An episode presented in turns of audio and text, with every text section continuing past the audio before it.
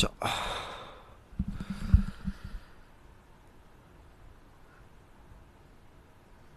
い、お疲れ様です。お疲れ様です。聞こえますか？あ大丈夫？聞こえます。大丈夫です。最近ね、調子が悪いことが多いから。そうですね、なんか、たそうまに。そうですね。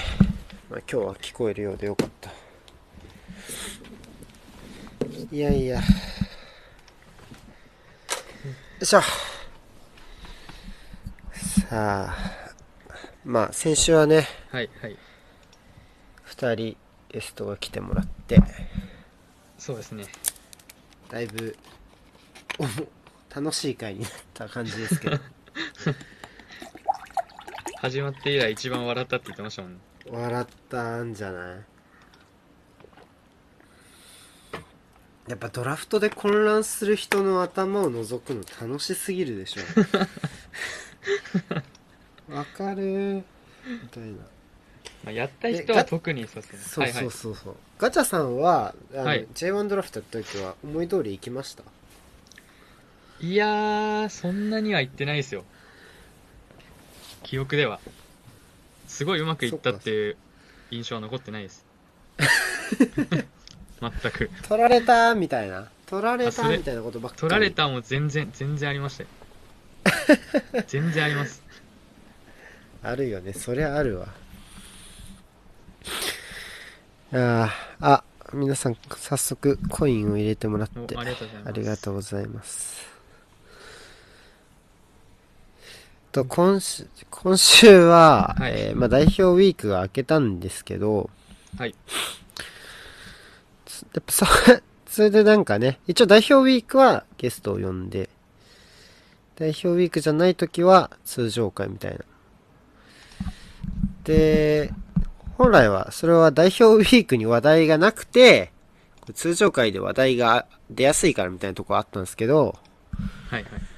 えっと通常会なのに比較的話題の少ない週みたいなね 代表ウィークは明けたもののうん。先週はめっちゃ多かったけどみたいな。あグラパさんじゃないですか。めっちゃ珍しいですね。二人いないですよ。一緒にいないです。僕は暗い部屋の中で一人で喋ってます。暗い部屋っていう のつけなくてよかったです。暗い部屋で一人で喋ってますよ。わざわざ言わなくて。暗い部屋が好きなんですよ僕。なんで暗い部屋で一人で喋ってます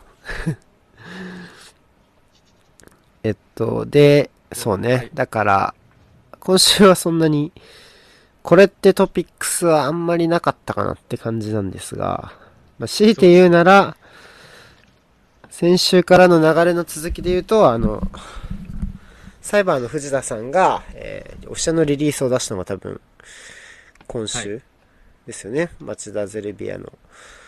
で、まあちょっと先週もね、触れるタイミングはあった気がするんですが、まあちょっとあの、ラジオの内容が違ったので、まあスルーしましたけど、あ、皆さんこんばんは。こんばんは。あのリリースね、あの、来年度はチーム名を変えないっていうリリースでしたけど、はい。なんか感想とかあります？あれ。感見て想感想ですか？感想？感想？難しいね。感想。感想？うん。うん。なんか、この件に関してでもいいです。あのリリースでなくても。まあでもやっぱチーム名ってめちゃくちゃデリケートなところだとそうね。思うので、まあとりあえずはまあそのサポーターの目線としてもまあふ踏みとどまったって言い方が正しいかわかんないですけどまあなんていうんですかねお互いのちょっと条件を飲み合う形みたいな感じなんですかねになったんですかねなるほど。難しいですよね。あれね。あんまタサポがね触れていい話題なのかもっていうところもありっていうのもありそう。ただまあ、なんかこう、タサポから、こう、タサポもかなりやっぱり触れる人多かったじゃないですか。まあなんかやっぱりそれは自分のクラブがなったらどうしようってうん多分目線の部分がかなり多いのかなっていうところで、こう人事だけど人事じゃないうんみたいなえー話なのかなっていうところでかなり多くの人が言及してた印象ですよね。で、あとはなんかこう、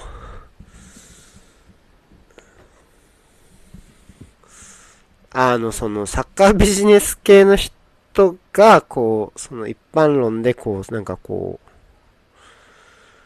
よ用語じゃないけど、藤田さんすげえなって言ってるのと、なんかそれが、目について、なんかみんな、なんか、ああ、まあこの人はこういうこと言いそうだなっていうのはめっちゃ、なんかそのまま、そのままみんな出たなっていう印象でした。そうなんですなんかはいはい。ああ、立ち位置っぽいことをね、みんな言ってるなっていうところがち正直な感想でしたね。で、なんかあんま噛み合ってないというか、はいなんかさ、はい要はその、サッカービジネス、立ち位置が強めの人は、その藤田さんのサポーターに直接説明するっていう姿勢だとか、はい。その終わった後に懇親会を開くっていう姿勢を称賛うん、そこは、してて、そうじゃない人は、この中身をつっついてるというかね、そのはいはい、大旗うんぐらいなら作りますよとか、なんか、まあそういう発言とかどうなのみたいな、うんそういうとこじゃないでしょみたいな。そういうところをつついてるから、もう全然議論が、全然、それぞれの主張がもう全然噛み合ってなくて、まあ、どっち、どっちも、どっちもどっちじゃないけど、なんかこう、まあまあ、なんか、まあ、どっちもそうなのかなっていう気はしましたね。まあなんかこでう、バトルになりきってない感じっていうんですかね。なりきってないと思う。なんかそれぞれ違う話をしてるから、はいはなんかそもそもそこでこう戦いの構図になってないうん。なっていうのがありました。まあどっちも、そういう意味ではどっちも、なんて言うんだろう、正当じゃないけど、まあ、ある程度思うところなのかなっていう気がしまあますけど。みんながみでもんな、の主張をしてるみたいな。うん、そうそう。そうそう。そういう印象は受けました。で、僕の感想を言うと、はいなんだろうな。なんか、まず、こう、神戸よりお金は出しませんって言いましたよね。あ、そうなんですね。神戸みたいなことはできませんってことは多分会見で、はいはい。会見で言ってて、で、えーっと、その神戸が現状 J リーグで今残留を免れましたぐらいのところにいるわけじゃないですそうですか。ね。はい。まあ免れてないんですよね。勝ち点上はまだ、まあまだまだ降格の可能性はあるっていうよっていう。順位ですよね。っていうチームが、まあ、そういう戦いをしているときに、神戸よりお金は出さないけど、2025年に ACL 取りますとか、はいはい。2024年に J1 優勝します。うん。とかの根拠はどこにあるんだろうなっていうん。は僕は率直に。はいはい。な何をもってそれはそういう手法を取るんだろうってところがやっぱり不十分。僕ちょっとフルで見てないんで、はい。ちょっともしかしたらそういうこと言ってたらあれなんですけど、主張を聞いたところによるとなんかそれはちょっと気になったかもしれないですねでそういうところでサポーターー。が疑問に思うのは結構謎だしそもそもなんか急に AC J2 で、まあ、ちょっとなかなか上に行けない状況の中で、はい ACL っていう目標がピンとこないっていうのもあれだし、まあ、よく話題になったサポーターの話で言うと、やっぱり、あ、サポーターじゃねえや、えっと、スポンサーの話はい。で言うと、ね、実際どれだけ集めてきますよみたいなうん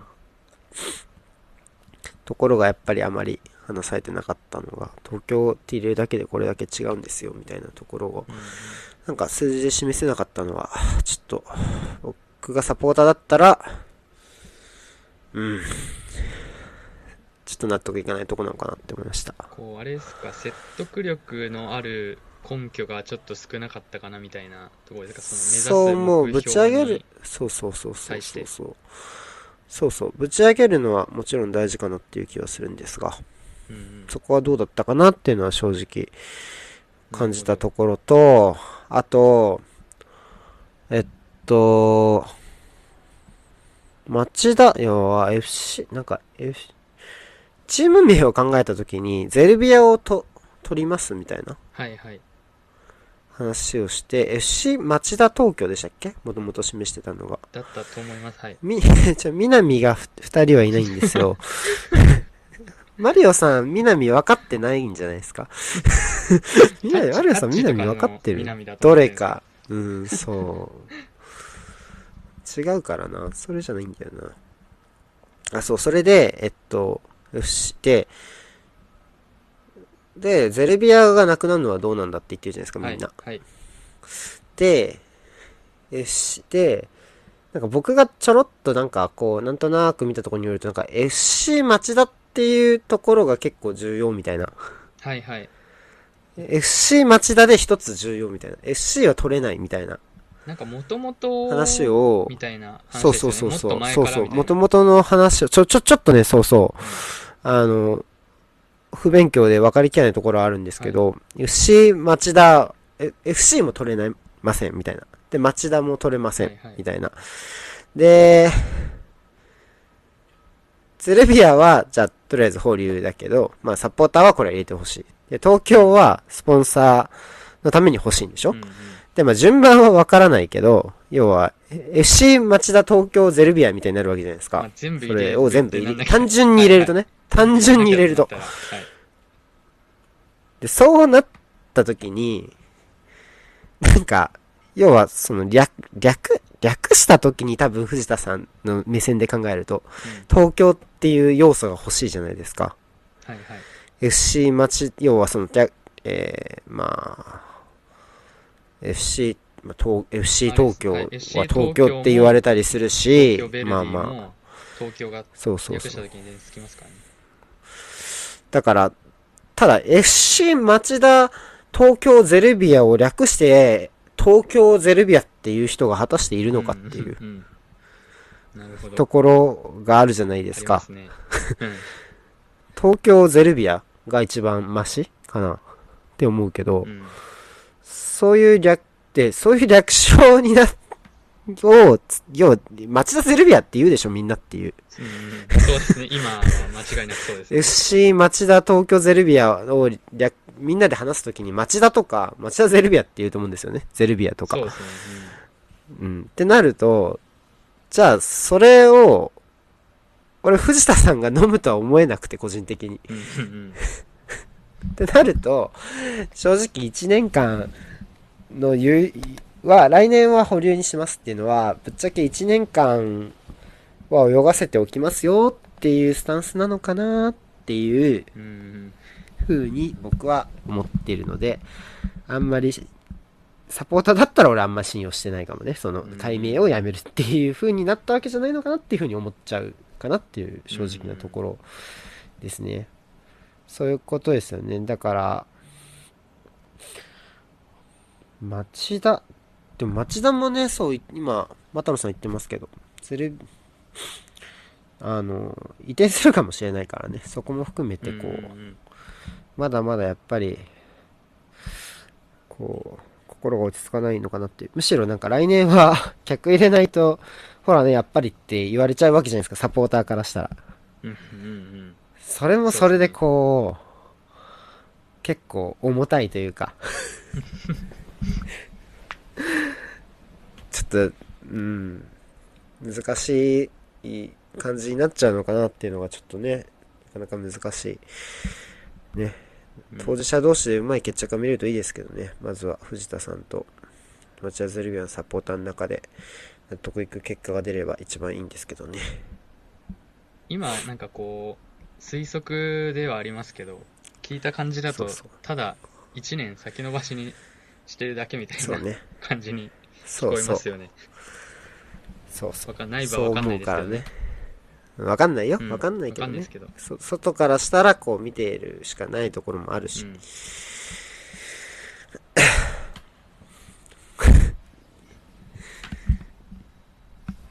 はい。そんな感じですね。で、はいもう一個僕が気になった話は、えっと、みんなすごい自由、今日自由じゃないですか、ココメント欄。いや、俺好きなんだけど、こういうコメント欄。うん、すごい好きなんだけど。うん、そうそう、面白い。めっちゃ面白い。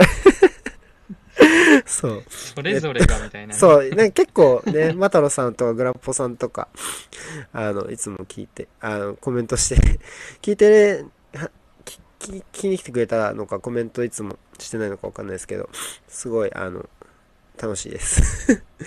あ、で、そう、僕がもう一つ気になったのは、あの、代表戦の実況の話、はい実況解説の話ですか、はい。で、ちょうどラグビーがね、あのあったのと、えー、代表のウィークが被ったことで、結構その、スポーツと放送のやり、あり方みたいなところを、こう、はいはいまあ見直したり、見直すってか、うんまあ改めて見てみたりとか、まあラグビーと比較してどうだとかいう話になりやすい時期かなっていうふうには思うんですけど、はいはい。あの、で、僕がちょっと、うーんと思って、こう、リツイートしたのが、こう、松木さんもういらないんじゃないのっていう、そう、うん。ところですよね。その、まあ、松木さんは本来は、有す有料チャンネルとかでは結構、あまあ、ちょっと代表戦とは違う感じの、あのー話をされることも多い。うんうんと思って、多分まあ、地上波では多分、地上波ナイズされた松木さんをみんな僕たちは見てるのかなっていうふうに思うんですけど、なのでまあちょっと松木さんの実況としての能、あ、解説としての能力とかは、まあちょっと置いておくとして、はい。ああいう放送を僕らが、だやっぱ必要なのかっていうところがやっぱ気になっうん。たんですよね。で、どうなんだろうね。で、ラグビーが割と、ね、ラグビー見ました？ていうか、ラグビー、いいとこ取りしか見てないんで、あいいとこ取り？解説がどうこうっていうところまでは把握できてないですね。ラグビーはね、えーっとね、あの、僕は昨日、昨日の試合も見たし、あとはスコットランド戦も見た。はいはい。サモア戦も見たかな。けど、意外とね、NHK より日テレの方が、あの、ルールの説明が充実してた気がします。で、結構ラグビーって聞いてて思ったのが、ラグビーの解説って結構その、これが何のファールで、あのー要はどういうことをしてダメで、はいはい。えーで、どういうプレイで再開するのかっていうことだけを説明してると、結構それだけでじゅ、その、なんて言うんだろう。要は知識的な部分が充実した放送に見えるのかなっていうふうには僕は思ったんですよね。はいはい。でもサッカーってそうじゃないというか、なかなかこう、今例えばレビューで書いてることとかってこう複雑だったりするじゃないですか。そうですね、はい。で別にルールにおいてハーフスペースがどうこうとかうん。ないし、ゲーゲンプレスがどうこうとかってあんまりルールと噛んでくるところがないじゃないですか。そうですね、はい。で、もちろんルールを把握して正しく解説することは大事じゃないですか。それはもちろん大事ですけど、だけど、じゃあ、こう、なかなか、こう、そういうところの戦術の話をリアルタイムでするのかっちゅうと、なかなか難しくないですかね。僕は結構、裏解説とかも、一回、戸田さんのやつ、一回き、はいはいあの、お金払って行ったところがあるんですけど、はい。結構、頭に入ってこなかったというか、試合中。あ、わかります、わかります、わかります。あ、聞いた、いや、行ったことあります？ああります、あります。え、今も、今もこう、あのーやってます？今回の代表戦とかも。お金払いました、えーとあのー多分1回目がアジアカップだったあ、そうじゃそうないですか。そう、そうだった確か。。その。時に一応聞かせてもらってからは、有料チャンネルの方では見てないと思います。無料は見たかもしれないですけど。ああ、そう。なかなか戸田さんのあれって、もちろんめちゃめちゃ準備されてるし、うん。あと、あとはなんだろう、試合後にああいう風にいろいろ話すのって多分、ダゾーンも含めて、というか、はい。多分、ワウワウとかも含めて、スカパーもかなも含めてそこまで多くないと思うんですよね。あそこまで、あの、入念なやつは。もちろん、何分か感想言ったりとかはすると思うんですけど、特にスカパーとかだと。結構それは、僕はいいかな、それはいいかなと思ってて。うんう、ん。試合後のそういうやつはい。とか。はコンテンツただオンそうそうそうそう。オンエア中にあのーなかなかそれをやるえっとオンエア中？試合中にそれをやるのはなかなか難しいかなっていうところと、うんあとはやっぱり試合後にそういう時間を取るほど絶対地上波は今尺は割いてくれないうんうんうんかなっていうところで、となると地上波のサッカーの実況の正解ってなんだろうねって思います。でも、でもわかるんですよね。松木さんのああいうのの、を求め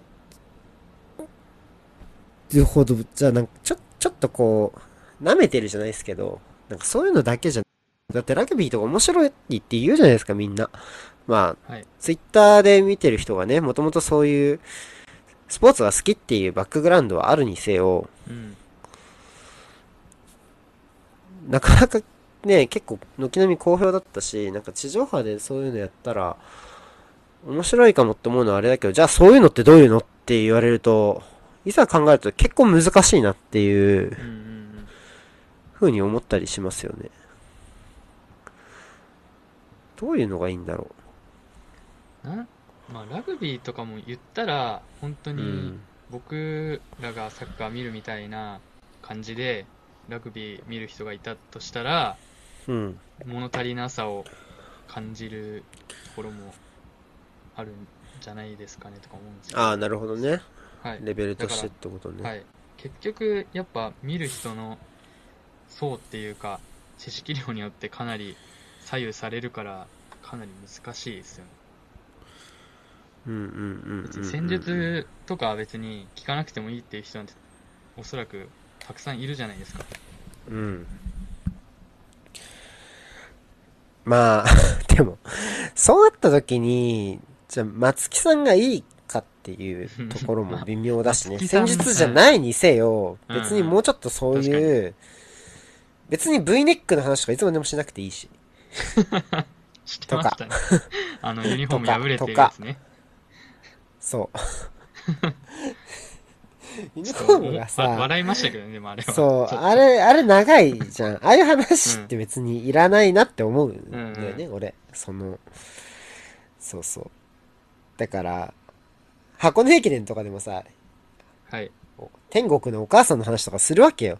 はいで別にそれは、まあね、まあまあいいのかもしれないけど、もう俺はまあ、スポーツで見た時にどうなのかなって思うけど、でもなんかこう、日テレはね、その他のところ頑張ってたりするんだよね、箱根駅伝は結構データの、データ用に読みたい人とかは結構例えてたりするから、そこは意外と、やっぱこう、な、舐めちゃいけないっていうか、日テレも頑張ってるなって思うところであるんですよ。あの、出雲駅伝とかを中継するフジテレビのクソさとかと比べたら結構頑張ってるなっていうふうに僕は思ったりはするんですけど、なかなか難しいなって思いました。で、僕らがね、こう、僕らってか、まあ僕はもう、あんまり、こう、実況とか解説とかは、あんま、ちゃんと聞かないところもあると思うので、本当に聞いてる人にとって何が一番いいんだろうなっていうところはありますね。そう。だから、淡々、淡々とっていうところと、こう、あの、盛り上げるところの、こう、濃淡をつけながら、うんもうちょっと事実ベースにのっとるぐらいが、やっぱりバランスとしてはちょうどいいのかなっていう気はしますかねう。ん V ネックと人工島の話ばっかじゃね、ちょっと。っていう。こうなんていうんですかお笑い要素をちょっとしつこく入れてくる感じとかはそうありそう。ますよねそう。まあ楽しませようっていうなんか感じなんでしょうけど、そまあ、それが果たしていいのかっていうう。うそん、のサッカーを見る上で、なんだっけ、あの、なんか誰がゴールしたかよくわかんないシーンあったよね、確か。代表戦、この間。タジタジキスタン戦ですか？タジキスタン戦、そうそう。ありありましたっけ？ちょっとそこまでなんか、えもモンモンゴル戦かもしれない。モンゴル戦かもしれないけど、どっちが決めたか分かんなはい。いところで、もうまんま、まんまあの、あ、キングオブコントで、あの、はい。サッカーの実うん。実況解説やったコンビがいるの、ウルトラブギーズってコンビがいるんですけどまんまそのコンビみたいな感じだったもんね。誰が決めたんだろうみたいな。そのコントの中でね、あの、試合を見てなくて、うん誰が決めたかわからないっていう、こう、シチュエーションがあったけど、まんま、まんまじゃなかった。あの実況席で 雑談してたらゴールシーン見逃すっていう そうそう。それがまんまだったから、結構、あ、なんかもうコントなの、コントっぽいんだなって思いました。そうですね。だから、うん。そうですね。解説多チャンネル時代っていうか多様化っていうのはもう、うん多分今年多様化元年だと思うし、まあ、そういう方向に歯止めは多分かからなくなるのかもしれないですね。そういう意味では、やっぱり大幅な地上波での変化っていうのはそこまでいらないのかもしれないですけどね。ただ、もうちょっと事実ベースでもいいかなっていうのが僕の感想でした。そんな感じですかね、ガチャさんも。似たような感じ。そうですねまあ同じ感じですけどあの松木やっぱ松木さんのあれを見たくて見る人もいるみたいないなんか意見もちょっとあ ちらっと見たんで。本当かな、うん。それうん本当？ちょっとわかんないですけど。知りませんけど。その人捕まえてきたわけじゃないんで。うん、本当かな,、まあなんかそういう層もなんかいるんだとしたらなんかもっと難しい話にもなるのかななるね視聴率とかもあるでしょうしね地上波だと特になるね。まあでも今代表戦の視聴率が悪いんだとしたら別に実況解説のせいではないでしょうけどねっていうところもあるしね。そこは、ね、なかなかシビア。だって絶対サッカーファンね、ラグビーの方盛り上がってたし、普通に。そうですねも 普通に。う同時期でしたけど間違いなくラグビーの方が盛り上がってましたもんね、まあ、大会の大きさの、試合の大きさが違いますけどもちろんそうそうそうそう。それはあると思う。裏解説がなかなか広がってこないのは、まあ、太郎さんの言っている通り、なかなかお金にならないからって部分もあったりするんじゃないんですかね。なかなかうん人集めないといけない、機材用意しないといけないとかまで行くと、結構、まあ、戸田さんだって多分、戸田さんが多分、なんとかこう、やれてるけど、他の人が同じ機材揃えて同じことやっても多分ペイしないだろうし、戸田さんもどこまでペイしてるかわかんないですしね。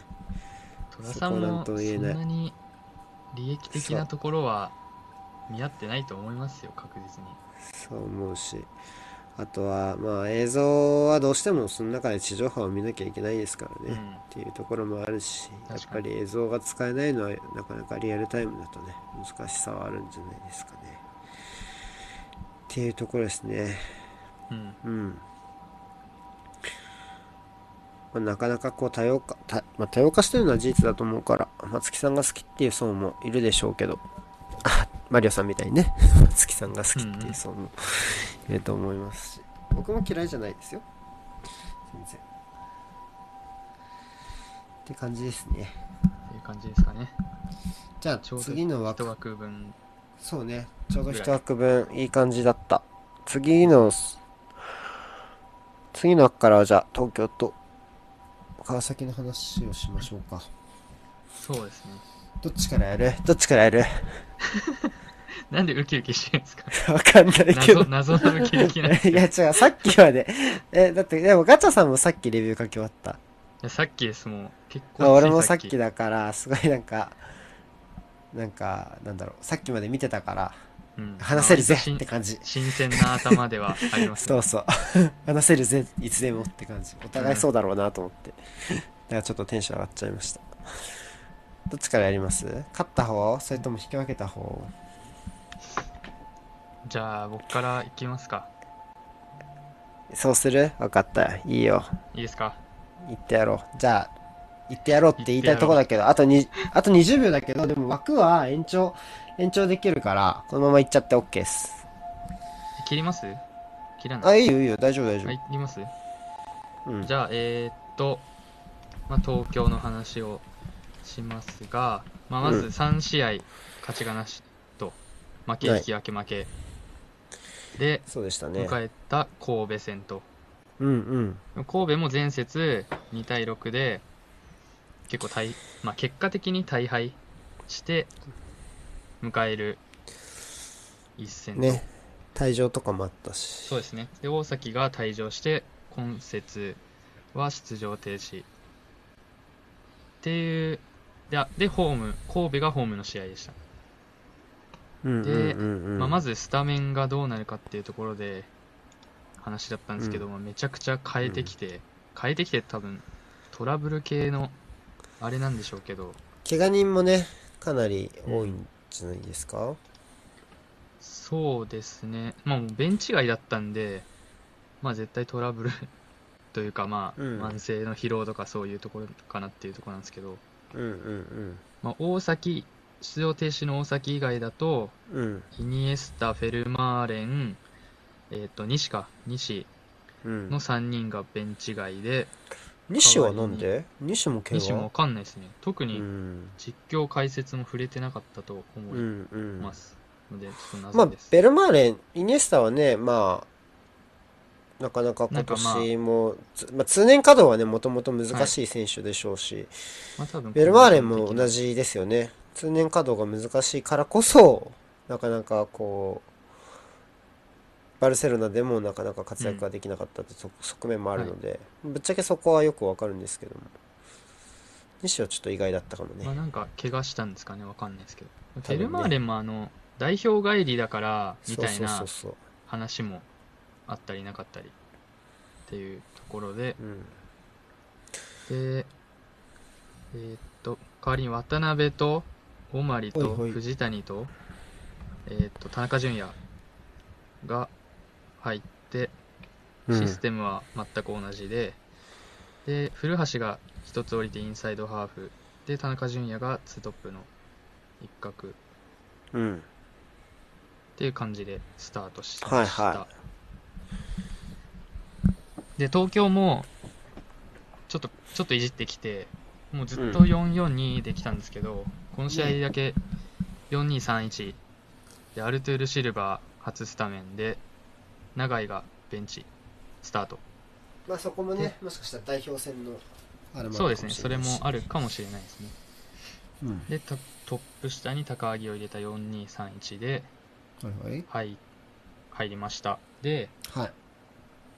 まあ、神戸がボール持って東京が構えるだろうなっていう戦前の予想通りではあったんですけど、こう、このこの前、ちょっと話したか忘れたんですけど、こう、川崎が27節で神戸とやった時に、は川崎4231ベースじゃないですか。い。はいはいはい。で、前からあのねトップ下でアンカー捕まえて、うん。前で3バック、えっとワントップと両サイドハーフで3バック捕まえに行くみたいな感じをベースにやってたかなと思うんですけど、割とそれに近い感じで高木がもうサンペールとずっと一緒に動くみたいな。でワントップとサイドハーフで3バックの前進にらんでウィングバックはサイドバックが捕まえる、うん。っていう守り方で、まあ、そうするとサイドバックの裏が開くから狙ってくるんだけどもそこはボランチのカバーとセンターバックのスライドで潰してくださいっていう。感じの、割とつ強気っちゃ強気のうん。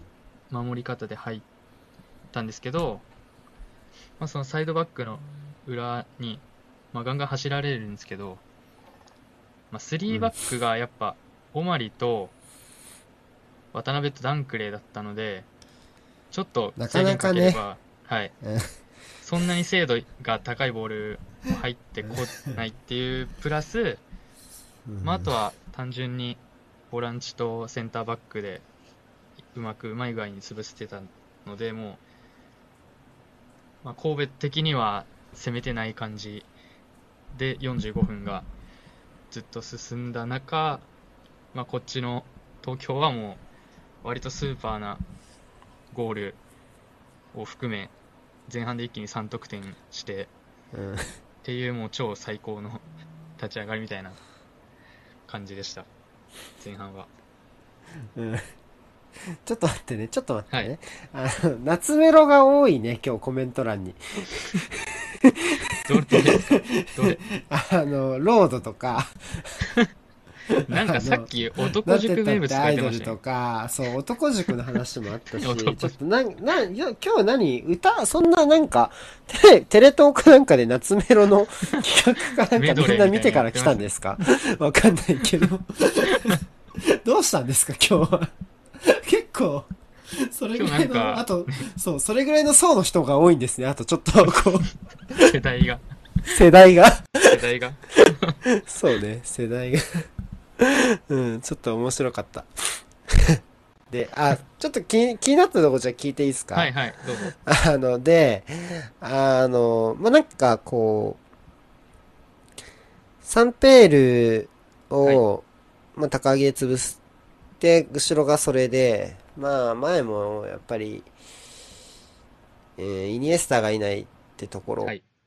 で、なかなかこう、間で受ける選手がいないうん、そうですね。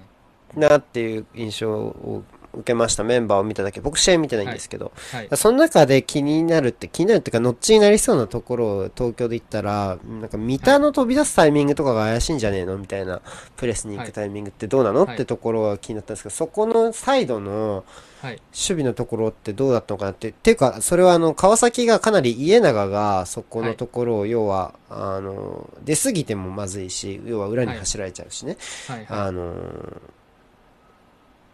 で、こう、両にらみしながらうまくバランスを取ってたんですよ。うん27節の神戸戦では。だから、こう、そこは、例えばもう、三田は、もう前にガンって言ってもらって、さっき言ったように裏走りは、あのーボランチとセンターバックのスライドで潰すから、もうそこはガンって行きなさいよっていう戦い方だったのか、それともなんかこう、えーこう、睨みつつ木を見てで、制限をかけながらでね、いい十分だから、要はコース切るだけで、こう、はい。ちょっとステイしつつ、こう、三田がうまく調整したのがどっちだったのかなと思って。うーん、そうですね。まあ、基本は、すごい高い位置にいるっていうよりは、まあ、うん中央、なんていうんですか、ハーフスペース寄りの方を、に立ちながら、うん。ディエゴがわ渡辺、センターバックの真ん中の渡辺に、ちょっとはいはい寄せていくのを見ながら、うん。牽制して前に出てくるみたいな感じだったと思うんですけど、うん。答えになってますかね？まあまあ、なってます。大丈夫です。あの、もう、あの、ハイプレスっていうよりは、様子を見ながらみたいなイメージだったのかな？そうですね、まあ、立ち上がりはなんかこう勢いでガーっていく時間はあったんですけど、もちろんもちろん。はいはい。もうめちゃくちゃこうもうボール奪いに行くっていう感じではなくて、まあ、前進させないようにっていう守り方ではありましたかね、そのセンターバックのところから、うん。別に奪いなくてもいいっていう、うん下げさせて奪いに行くとかではなくっていうまあ感じです。下げさせたところでね、後ろからなかなかボールは出てこないでしょうし、そのメンバーだと。で、たサンペールをその中で封じれば、まあ、その局面なら、まあ、マークをつけるって長谷川さんの選択は、間違いなく正解でしょうねっていう感じですよね。うん。あさっき今、瀬古さんが触れましたけど、やっぱインサイドハーフ、山口蛍とうん。古橋なので、こう、やっぱそのサイドバック裏に走られるのを警戒して、結構ボランチ2枚が深めだったので、中盤にスペースはあったんですよ。うんサンペールの周りっていうか。うん。でもそこで降りて受ける人がいなかったっていうのはかなり楽だった部分だったと思いますね。うん。例えばじゃあ、なんか西とかがいたら、結構、スッてこう、サンペールの脇とかに入ってきそうじゃないですか、あいつ。うん、あいつ腹立つから。とか、とかも思ったの。そうう。んでも、なかなかそれは、藤谷には難しいと思うんです。うんうん。そういうところも痛かったっていうか、だからそういうところが結構何層にも積み重なってるのが強さだと思うんですよ。サンペールを潰しても、要は後方かベルマーレンとか、えーっと、まあ、大崎がフィード飛ばせる。で、うんうんまあ、古橋とか、まあ、山口とかが、まあ、そういうサイドに流れながら、まあ、ハーフスペース裏抜けしますよ、みたいなうん。のとか、まあ、サンペール潰されても、まあ、イニエスタ降りてきたり、西がスッてこう中入ってきたりとかしてう、ん。で、それでまあ別に普通に前進できるもんね、みたいなところがあるんですけど、まあやっぱり、だからサンペールママークするだけじゃ意味ないよっていうのは僕は結構普段からそう思ってるんですけど、ねまあこの試合に関して言うと、やっぱそこが単単層だった。あんまりうんうん層構造になってなかったから、あの、東京としてはかなり簡単だったのかなっていう印象は受けました。うん。なかなかそう思います神戸がこう、東京が嫌がることをやらせられなかったですね。こうそれはなんかもうメンバー表見るだけでうん。メンバー見るだけでなんか想像がつきました。うん。ね。はい。で、あ、で、後半前半うん。の、まあ、1個だけちょっと触れておくと、うん1個2、まあ、2個ぐらいか。なんか20何分ぐらいに、うんちょっと細かい時間忘れましたけど、はいはい。こう、古橋が、インサ左のインサイドハーフだった古橋が、うん。室谷の前に早めに立っといて、うん。で、酒井豪徳を浮かせるみたいな、まあ、いわゆうんるピン止めというやつだと思うんですけど、うん。うん。をやってきたんですよ。で、まあうん。三田はセンターバック、前のセンターバックに行くんで、うん。大外で酒井誰もマークできないじゃんってなって、なるほどね。運ばれたみたいなシーンが1回、多分1回だけあったんですけど、うん。なんかそれ、なんかそっから全然やんなくなって、前半はう。ん。うん。なんかこれやれなくてよかったと思って、で、後半入ったら、ずっとそれやってくるみたいな感じになってきて、うん。でもなんか結構前半のうちから、そのピンク監督も、すごいなんかバックラインとかにすっげえ指示出してますみたいなリ リポートがあって、多分なん全然納得いってなかったと思うんですけど、うん。まあ、一応そこを修正したのかなっていう。ああ。え、それあれじゃないの？それ。え、サイドのがさ、監督がいるサイドになっただけじゃなくて。えっと、前半の左サイドが、えっと、ベンチ側だったんで、多分逆あ、逆そうなんだ。だ。全然違うんだ。へえ、それは謎ですね。全然言っても聞いてくれなかっうんなんあでも何なんですかね。よくわかんないですけど、明らか後半からそれめちゃくちゃ増えたんで、た。うん。多分行ったと思うんですけど。ハーフタイムにもう一回行ったんでしょうかね。うんそれで治るんだったら修正できそうなもんだけど。うん、確かに。そうベンチサイドまで考えてなかったです、確かに。そう。それで、酒井豪徳に時間が生まれて、時間とスペースが生まれて、うん。やっぱ前向かれたところからアプローチ行くと、やっぱ豪徳うまいんで、そうっすね結構。さばさばかれたり、普通にワンタッチで外されたりとかして、うまくはめきれなくなってくる、きたのが後半の何分かで。って言っても、でも、うん。なんやかんやマーク結構ちゃんと受け渡したりとかして、まあ、そこまで決定的なシーンは作られてなかったと思うんですけど、まあ、ちょっと神戸ペースになってきたかなっていう後半入り、ね。ででそこから63分ぐらいからこうめちゃくちゃライン下がってきてで放放り込みみたいなもうサイドから放り込みと、うんサイドから仕掛けてコーナーキック取るみたいなのがうん。多分23分ずっと続くみたいなうん。展開から取られたコーナーキックをうんオマリに決められうん。ちょっとおやおやっていうちょっと 大事じゃん。大事じゃん、おまり。おまり大事だったっけ？普通に東東がマークつききれなくてドフリーなドみたいな。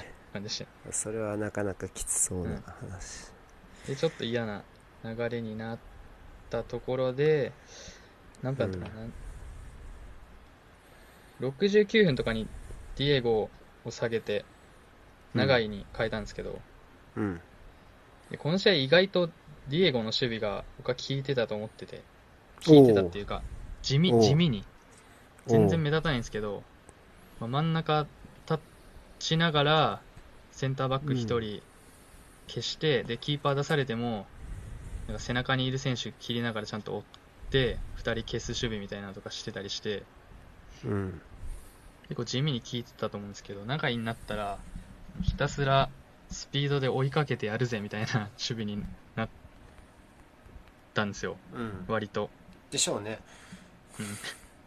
で、多分中盤、あの4231の23とかも結構疲れてきてて、70分ぐらいになると、うん。もう深くまでセンターバックを追っていくみたいな守備はできなかったのかしなかったのかで、なんか一人だけ行っちゃうみたいなのが増えて、で、そしたらもう3バックフリーじゃんみたいなのになって、うん押し込まれるんですけど、うん。辛い。より、より押し込まれる。うん。で、もう多分、それ それは展開も考えてやってほしいよな、守備。うんちょっと、うん。だこれ、スタートが仮に長いだったら、ちょっと結構きつかったかもしれないです。なるほどね。はいはい。あまあ、待てないってことですね。要はねうん。なかなか。うん。で、守備基準若干変えて、サイドハーフで、センターバック見ないわけじゃないんですけど、ちょっとウイングバックの方にうん。切り替えて、で、結構あの、ね。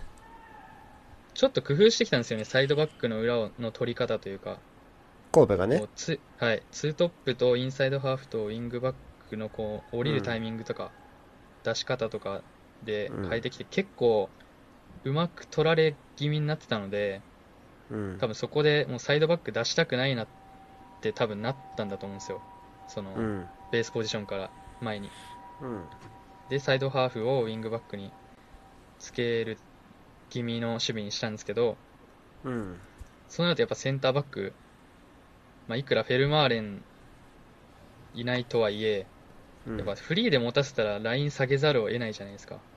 そうだね。ってなったら、まあ、やっぱ押し込まれることはもう覚悟して、もうあと跳ね返す守備になると思うんですけど、うん。ってなった時にポドルスキとか田中純也とか、古橋とか、うん。一発を持ってる選手がたくさんいるんで、うん。ちょっと怖いなっていうのがあり、うん。75分ぐらいにうん。三田サイドハーフの三田下げてうん。センターバックの岡崎誠をはいはいはい。入れて、うんファイブバックにしましたおー。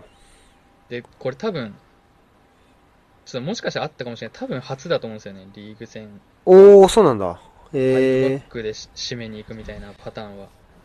ー。うん。ででその時がなんか5なんかはっきりしてなかったんですけど5311っぽい守り方にしたんですよ。ほうほえっと東サイドハーフの東をちょっと内側に入れうん。入れて、うん。あの高萩がトップ下ですねぽいああ、そういうことね。インサイドハーフに東が入ったってことね。そうですそうです、はいで3センターみたいにしてはいはい。でサイドは3センターで極力横スライド対応しながらちょっとお埋めー。真ん中埋めきれなさそうだったら高木がちょっと降りてサポートみたいな感じだったんですけどなるほど。高萩はサンペール版継続っすか？いやもう1あのーあサンペールそうちょっと触れ触れてなかったんですけどうん。前半の多分20何分ぐらいにイエローカードもらってうん。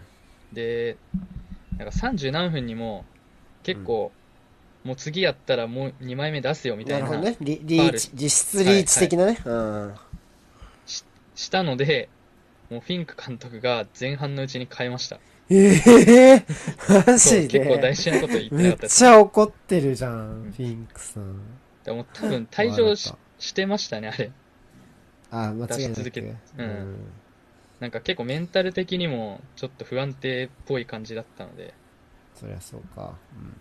あでインサイドハーフにいた山口がアンカーに入ってうん。で小川慶次郎を入れましたインサイドハーフになるほどね。そういう感じか。でまあ後半もでもはい山口版に高木つけてました。一応。なるほど。構造的にアンカーがは一緒で山口だったんですね。そうですね。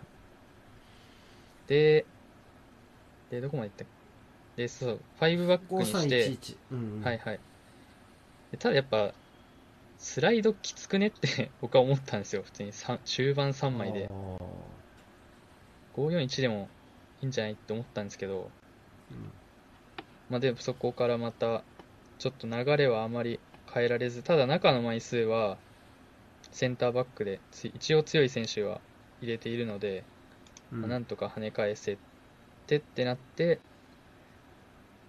で、まあでも、80分ぐらいに、高萩がゴールカバーで1点防いでいるのと、うん林がポドルスキのめちゃくちゃいいミドルを止めて1点防いだので、実質2点防いでるみたいなうんなるほどね。ところがあったので、そこに助けられた部分ありつつ、まあ、無失点で進めて、で、89分に東に変えて内田を入れました。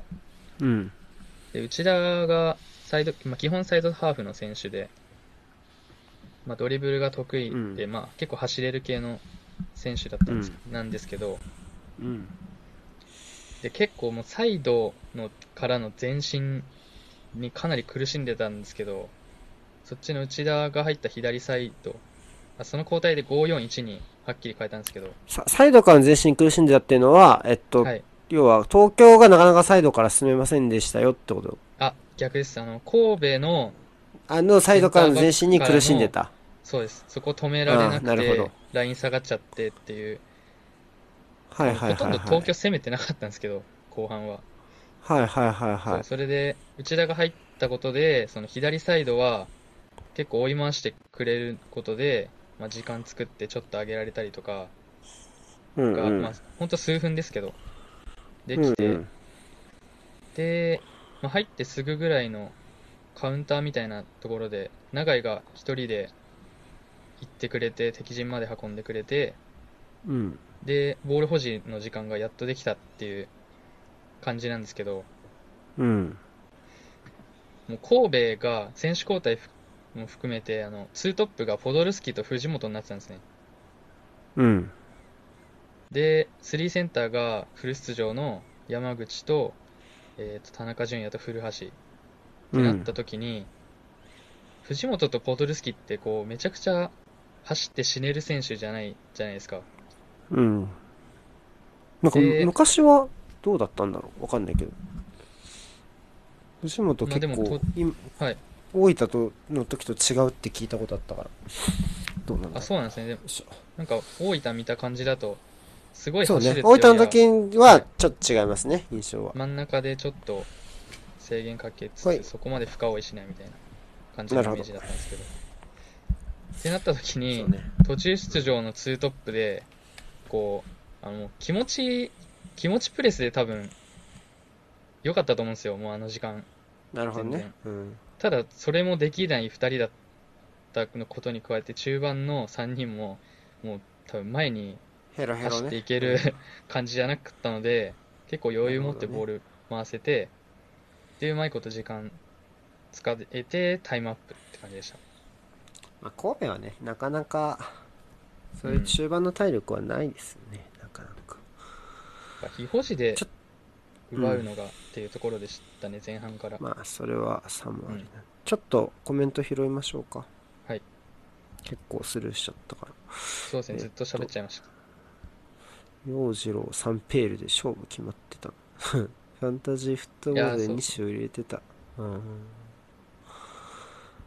天皇杯神戸に勝ちたいって鳥さん。あ、そうだよね。ちょっと、バチ、バチバチあしてたもんな、ねちょっと言。ってまし言ってましたね次こうあー次大分だっていうインタビューをしてましたいつだろう？え、今週？天皇杯。いつでしたっけ？今週かな？今週か。とどろき。お、渡るさん、とどろきいらっしゃるんですね。高萩さんの起用方法に痺れました。通訳。通訳ってあれか。あの、指示の話ですかね。でも、酒井豪徳いますよね、左サイドって。酒井豪徳ならうん、先試合中でもうん。指示は聞けるだろうし。確か、オマリもドイツルーツだったから、ドイツ語なら全部話が通る気もしないでもない謎っすね。ですね。そこは。うん。ちょっとそこはわかんないですね。いくら。長い、長い、長いね。長い、やっぱ守備のところかな。ちょっとそこはやっぱり、代表でも気になるっていうか、ワントップやるときにどうなのかなと思う部分だったりはしますよね。そのプレスのスイッチ役というか。スピードあるゆえにっていうところもそうね。それはある。し、うんまあ、うまくいったことあるしね。代表のそれ。あの、ロンドンで。はいはい。あれはすごかったしね。成功体験もあるから。このキャスって聞く人に結構スキルが求め,、まあ、求められるかもしれないですねなんかちっとも伝わってなかったらどうしよう俺らの話、でももう全部、選手一人一人の説明をしてる時間はないですからね。うん。うん難しいじゃあそんなと限られた時間で話すのね頑張ろう。長くなりましたが。俺らも。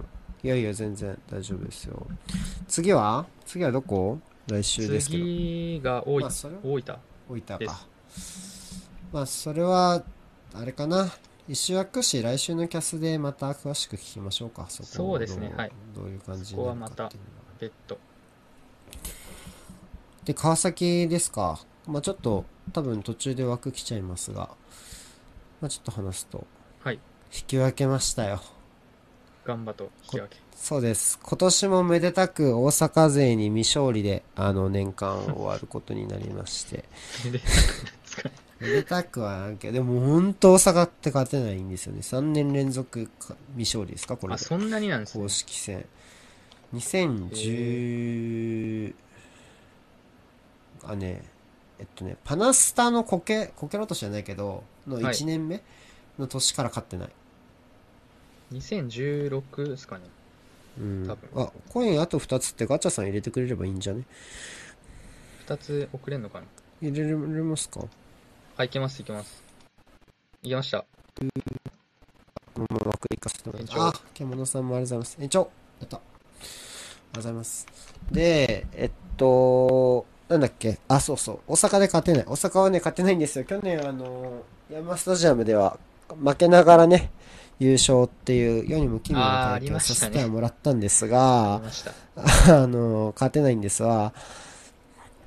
で、今年も勝てませんでしたって話。で、宮本監督に至っては、もう、点も取ったことなくて、うちは、実は。得点ってことですか？2回、2回やって、両方ともクリーンシートであ負けるっていうところでした。で、まあ、去年は、えーまあ結構ぬるっと先制点入れられて、そのままこう、ずるずるいった感じで、うん。で、今年は、えっと、の、轟の方は、えっと、まあちょっと比較的ずーっと攻めてたけど、ずーっとこう、こうなんだ、鍋肌をこう攻めるような、なかなかこう 確信にたどり着かない攻撃で、はいで、気づいたら最後の最後にやられましたっていう試合でした。で、この試合は、えー 早速点を取られたので、えーっと、はいはいなかなかこう、去年のパナスタを思い出すような試合でしたね。開始5分ですねそうですね。で、ただ、点を取られたシーンは、登里個人の処理ミスなんですよ。登里は多分、タッチラインにこう、ボールをこう割らせようとして、あまあ、タッチライン、エンドラインかな。あの、で、あの、こう、やってたらなんかうまいこと、かっさらわれちゃって、で、ラインめっちゃ下がってるし。で、そっからなんとかボール奪い返したんですけど、もう一回登里がパスミスして、で、そっからこう、誰のミドルだったっけな？小野瀬のミドルかな？をが、えーっと、バーに当たったので、跳ね返ったところを渡辺一馬が押し込むっていう流れだったんですね。で、まあ、ここはちょっとざ若干事故っぽかったんですが、あのービルドアップ自体は、あの、かなり、えっと、やられましたね。仕組みで。序盤、序盤は特に。ガンバに。ガンバに。えっと、はいまあ、3センターバックが、のうちの2枚が開いて、まあ、高尾が、もう1枚の高尾が右サイドに大きく張り出す。はい。で逆サイドのウィングバックの藤原が、まあ、サイド担当で、その2枚でサイドハーフをピン止めするイメージです。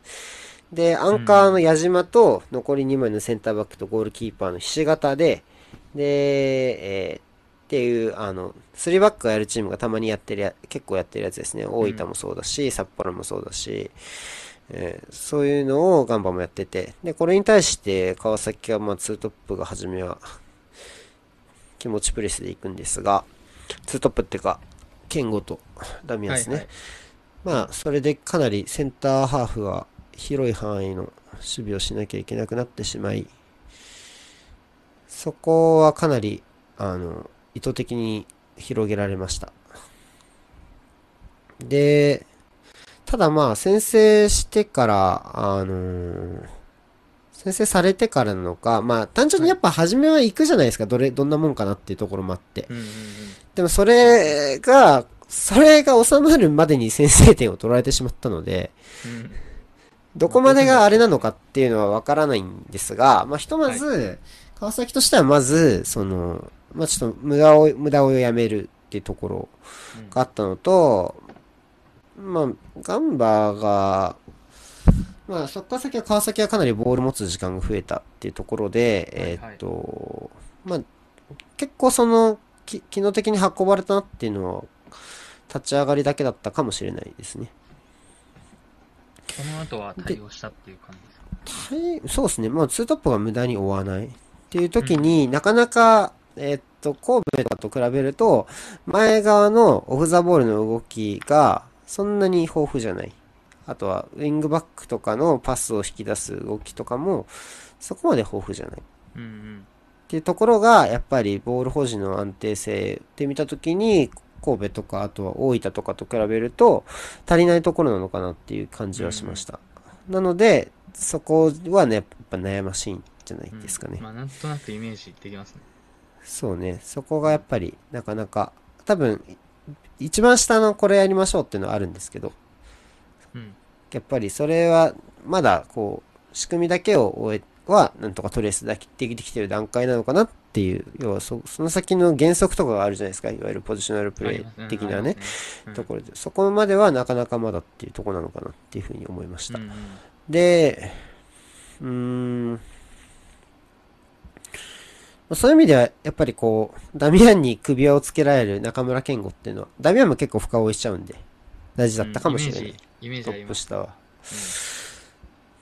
で、まあ、川崎のボール保持なんですけど、なかなかこう、それもうまくいかなくてですね、一つはやっぱ車屋ですね、車屋のところ、あのー車屋が、えっと、てかまずガンバの狙いを僕なりに考えたときに、インサイドハーフのコード範囲がやたら広いことだと思ってて、はい。で特に井出口は食いつきがいいんですよう。ん。うん。で、そこで井出口が動いたスペースをどうやって使えるかなっていうところが勝負の分かれ目になるかなと思ったんです。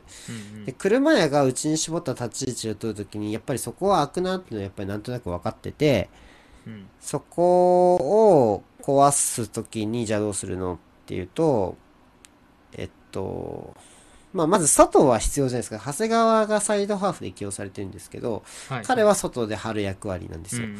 でそういう時に中で受ける役割の選手がいなくてなんかイメージで言うと大島とかなのかなっていうふうに僕は思ったんですけどうん。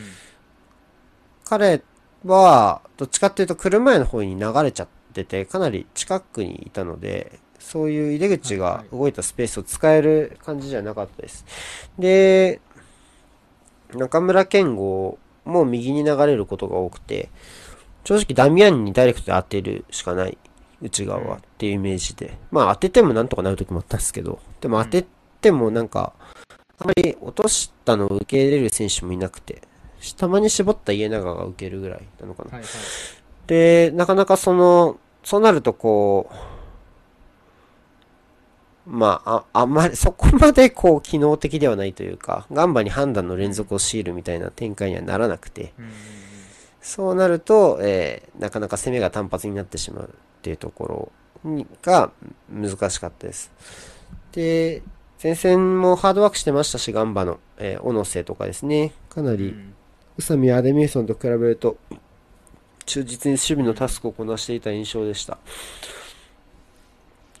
で、やっぱりそういうところと、あとは徐々にプレスラインが下がっていったので、ガンバの。なかなかそういう間の通すスペースが、あの、なくて、ボール入ってもサンドイッチで奪われちゃうみたいなシーンが徐々に増えていったっていうところが前半ですね。だから、まあ、撤退した時にやっぱり532だと、あの、サイドの浅い位置が空くので、川崎が攻めた時にね、あの、はいはいそこからのアーリークロスじゃないですけど、まあ、その、巻いていくクロスみたいな、ダミアンに向かったクロスみたいなのはかなり効いてましたけど、うんじゃあそのクロスをエリア内で受けるメンバーが誰がいるのっていうと、まあちょっと安倍とかもいないですし、うんまあ当然小林もいないので、なかなかそれのクロスを出した、出してどうするっていう前提のメンバーじゃなかったなっていうのはありましたね。前半はそんな感じでした。そう。守備はね、機能したとは言えなかったですね。我慢、我慢な感じでした。でも我慢大事な気がしますけど、我慢、プレス無理にいけないなら。うんそういう意味では、あの、序盤以外はすごい良かったと思いますけど。立ち上がりのところ以外はそうね。まあ、それは良かったのかなとは思います。山村が良かったですかね。ちょっとやっぱりそれで、後ろが硬直しだした、えーっと、要は前が硬直しだした時に、かなりその、位置取りを工夫したり、自分がカットインして攻め上がっていったりとかで、あの、アクセントになってました。あの、足元だけで言うと谷口の方が多分上手いんでしょうけど、うん谷口は意外とチャレンジングなことは少ないので、山村とかがいろいろ揺さぶったりすると、かなり面白い感じになるなっていうのは再確認できましたから、ただまあ、奈良とジェジェウがね、結構もう復帰が間近なので、ちょっとどこまで、あの、山村で行くかっていうのはわからないんですが、そこは良かったのかなと思います。山村は結構運んだりできるやるイメ、ージですか？やる。結構やってた。あのー、そうそう。も中盤の選手でも出ましたねそうそう、そうなんですよね。もっと、ただ結構ね、ボールさ、あの、細かいことは苦手かなって思ったんですけど、はいやっぱり頭いいのかなって思いましたけどね。うん相手が嫌がることをちゃんとやれる選手なのかなっていう印象です。うん。こう奈良とジェジェウがうん。戻ってきた後にうん。こうまあタイプは違うじゃないですかもちろん違う。山村とその違うね。ってなった時にこう全員が出れる状態ってなった時にこう住み分けみたいなのをうん。するするっていうか使い分けみたいなうんすると思います、しないと思う。わかんないけど。しないんじゃない？どっちかだと思うな。まあやっジェジェウかなら僕は、ジェジェと奈良に託されたタスクというか、まあ、川崎の要はボランチとかがなかなかその守備に備えたポジショニングを取らないようなチームうんでセンターバックへ託託されたタスクって、まずは、もちろんビルドアップもそうなんだけど、あのー止めることがやっぱり第一だと思ってるんで、うんそれを考えると、まあ、求めるプレースタイルとしては、ジェジエや奈良の方が先なのかなっていう気はします。で、予想だと、かなりそれってリスクが高い判断を連続して強いられることになるじゃないですか、その役割。センターバックの。はいはい。その、全部止める。じゃあ前に出て止めるのかとかね、下がって引くのかとか、タイミング間違えたら当然決定機阻止につながるわけで、うん。まあ、イエローなり、レッドなりもらうことっていうのはあると思うんですけど、となるとやっぱり試合感って重要なので、そうなると奈良をここからいきなりぶっつけで使うと、怖いかなっていうところあるので、まだ JJ、離脱期間が短い JJ の方が優先度高いのかもしれないですね。ただ山村はすごいいい働きをしていると思いますよ、僕は。でも使い分けするタイプじゃないと思う三木さんは特に最終ラインはまあ、川崎というチーム的にっていうところですかね、そのスタイルそうっすねというか。うん JJ はいつから抜けてるあ、でも、4試合、まだ4試合ぐらいですね。うん岩田戦から4試合欠場中。結構やっぱ最後の方はあのーなかなかねあの一時期の無双状態ではなくなったんですがそれがやっぱ蓄積疲労なのかどうかってのはちょっと何とも言えないところなんですけど、まあ、やっぱ期待はできますけどね。そうね。はい、ユーテリ邪魔しましティそうユーティリティを含めてっていうことを考えるとベンチは厳しいかもしれないですね確かに奈良は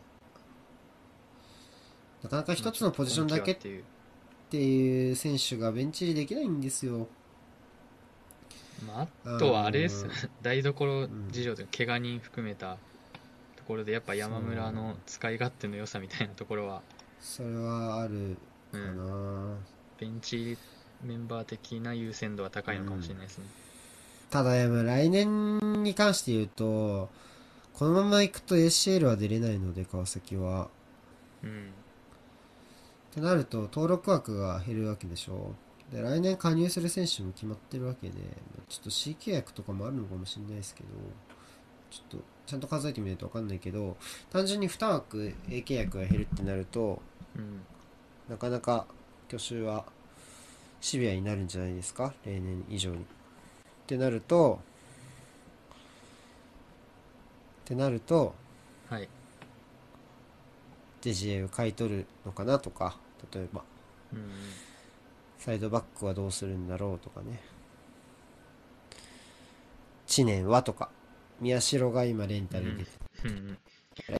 こう、若い選手いっぱいいますしね。そう一旦も経っても前は入ってくるわけですよねなると知念はダミアンの挙手さすがに小林は売らないと思うので簡単にはね、うん。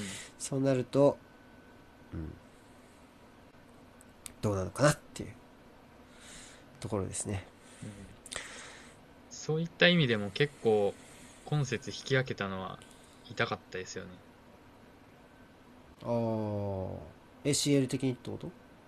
それそうですねまだうん。上位直接残してるじゃないですか鹿島そうですね、そう。みんなね、優勝の話するんですけど、僕はやっぱ ACL の狙っていきたくて、あのーそういう話をしている人が、ほ、本当にいないのが、ざ残念じゃないけど、なんか、僕はやっぱ今年も ACL 取りたかったし、そういうための陣容じゃないですか、その幅を出すみたいな意味で。そうですねはいはいってところもあるし、で、登録枠も2枠減るし、っていう意味では、かなり ACL の出場枠を取るっていうのは、個人的には重要なことな気がするんですが、そういうところにこだわってる人は正直川崎サポの中であんまりいない印象ですね。なので、どっちかというと、優勝が数字的にかなり厳しくなったことに言及する人の方が多かった。まあ、それはそうなんですけど、まあねまあでも、連覇中ではありますからね、やっぱ、そうなんですけど、うんうん、なんか、やっぱりそこは、ACL サボってるやつっていうレッテルだけは貼られたくないんで、僕は。やっぱそこは、なんとか、糧にしていきたいなって思ったけど、なかなかそれが一回頓挫するっていうのは、個人的には悲しいので、まだまだリーグ戦も、まあね、ちょっと、若手使ってみたいなこと言う人もいるのかもしんないですけど、まだまだ、やっぱり上は狙ってほしいと思いますけどね。大島はどうでしたか？大島は、後半の話に繋がってくるんですが、のでちょっと飛ばす。で、山村、そう、山村、そう、素敵なんですよ。わかります？みなみちゃん。そうなんです。山村素敵なんですよね。1年もね、そう、なかなか難しいシーズンになってしまいました。なかなかこう、点が欲しい時にね、入れる選択肢としてどうしても第3フォワードっていうのは基本ワントップだったので、第2フォワードが使われて終わっちゃうっていうね。なかなかやっぱりでも押し込んだ時の細かいコントロールとかに荒があったりするので、やっぱそこの改善が見込めないと、得点が本当に欲しい時に、あの、使われにくいのかなっていう気がします。独力でね、相手のラインを下げられるようなキープ力ってのは超魅力なんですが、うん。となると知念はもしかしたら挙手的には厳しいのかもしれない。来年は。欲しがるチームいっぱいいるからね、多分ねめ。ちゃくちゃあるでしょうね。ある、あるでしょうから、うんそれは。うん。広島もね、諦めてない。じゃあ、決着つけましょうか。11月のね。次広島、次広島だからね。どっちが諦めるか、決着つけましょうか。うんで、後半の話をすると、はい、行きましょう。えっと、そうですね、田中を入れました。森田に変えて。で、ポこれだけ言うと、ポジションだけの交代っぽいんですけど、あの、システムも変えました。システムも変えたって言っていいと思います、僕は。はいはい。で、えっと、4141っぽくなりましたね。要は、大島が前に出るシステムになりました。で、うん何をしたかっていうと、もう一回マイプレイ頑張りますよっていうところです。うんで、ダミアンと、えー、ケンゴが、こう、頑張ってプレスに行った時に、アンカーあったくじゃないですか。必死型だった場合って。はいはい。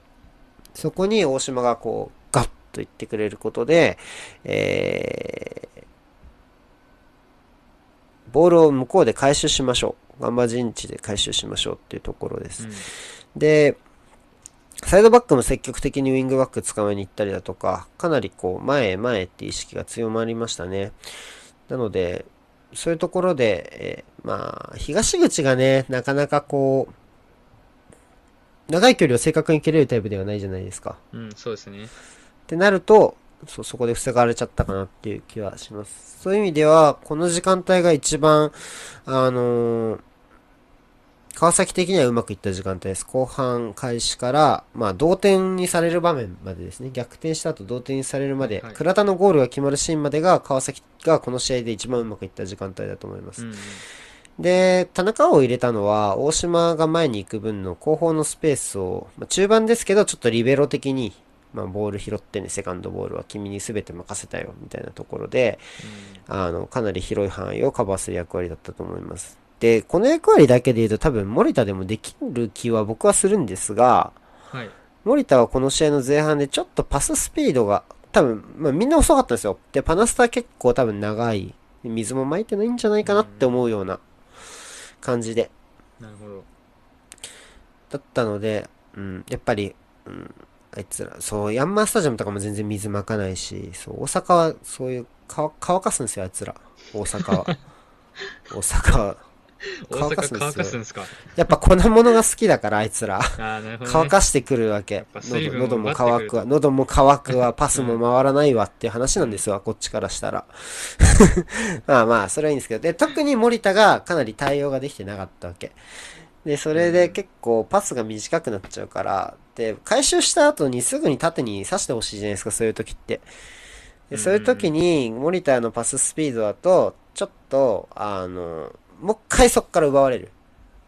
カウンターになる可能性もあったので、多分パススピードの観点から田中碧なのかなって僕は思ってます。なるほど。で、それでかなりうまくいってました。で、大島、そうなるとかなり大島が高い位置でも受け手として機能するんですよね。で、サイドからも躊躇なくクロスを上げれるようになってて、えっと、エリアの中には枚数はかなり揃うようになりました。インサイドハーフが高い位置を取る分。はいはい。ただし、ターゲットはダミアンだけなので、うん、そうですね。うん。ダミアン、それでも仕事をするダミアンは超すごいですね。逆に言うと、1枚のそこを抑えられなかったガンバはなかなか辛いなって思いました。で、ダミアンの落としを、えータイミングよくエリアの中に入った大島が入れて、同点になるっていうところと、あとはこの際、この試合全然ダメだった上り里と家長の連携から右サイドを突破して、えっと、ダミアンが最後は、あの、中で1枚剥がしてゴールを決めるっていうので2点、いい、いい流れの時に2点取るっていう感じでした。そこは素直に良かったと思います。家長は、本当人が寄ってきますね。本当に家長がいると人が寄ってきて、結構家長は今年川崎札幌の中でどうなのどうなのって言われてるところはあるんですけど、やっぱり対峙してる相手からすると全然取れないんじゃないですかね、ボール。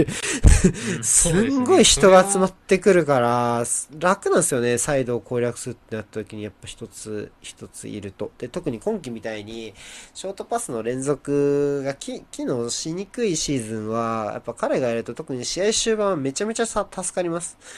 で、そのシーンもキム、キム・ヨンゴンが開けたシーンに登里が走り込んでってところ。で、えっと、ダミアンに内側にアシストしました。で、やっぱ登り里に関してもこの試合ボールコントロールも落ち着かないところあったんですけど、そういうところでちゃんとスペースに走ってこれるっていう意味で、やっぱりポジショニングはなかなか不調になりにくいなっていう、多少コントロールとかそういう守備の対応で不調になってても、そういう選手ってすごい外しにくいですよね。僕はそういう選手はなよほどのことがない限り外さないでいいのかなと思ってるんで、そういう意味では家長と登里の、あのー重要性が分かったゴールなのかなと思います。この二人、この試合の2人はだからそういう意味ではめちゃめちゃ評価は難しいんですけど、このシーンは良かったですね。で、まあ、あとは倉田がね、あの、大きな怪我をしてしまって、まあ、ちょっとそこはまあ、なかなかね、いろいろ議論もあったところなんですが、まあ、ひとまずは、えー脳震盪と、ホーポネの骨折かな？とかでそうですね、オフィシャルで出てましたね。なって、まあ、なるべく早くね、復帰してほしいなっていうのは川崎ファンの一人としても思うところではあるんですが、あの時間帯にやっぱり追いつかれてしまって、で、川崎としても上り里を怪我で失うことになりました。で、そうなるともう森田を下げた弊害でサイドバックはもういませんので、を無理やり使うしかないってなると、その無限回収サイクルがうまくいかなくなるわけですね。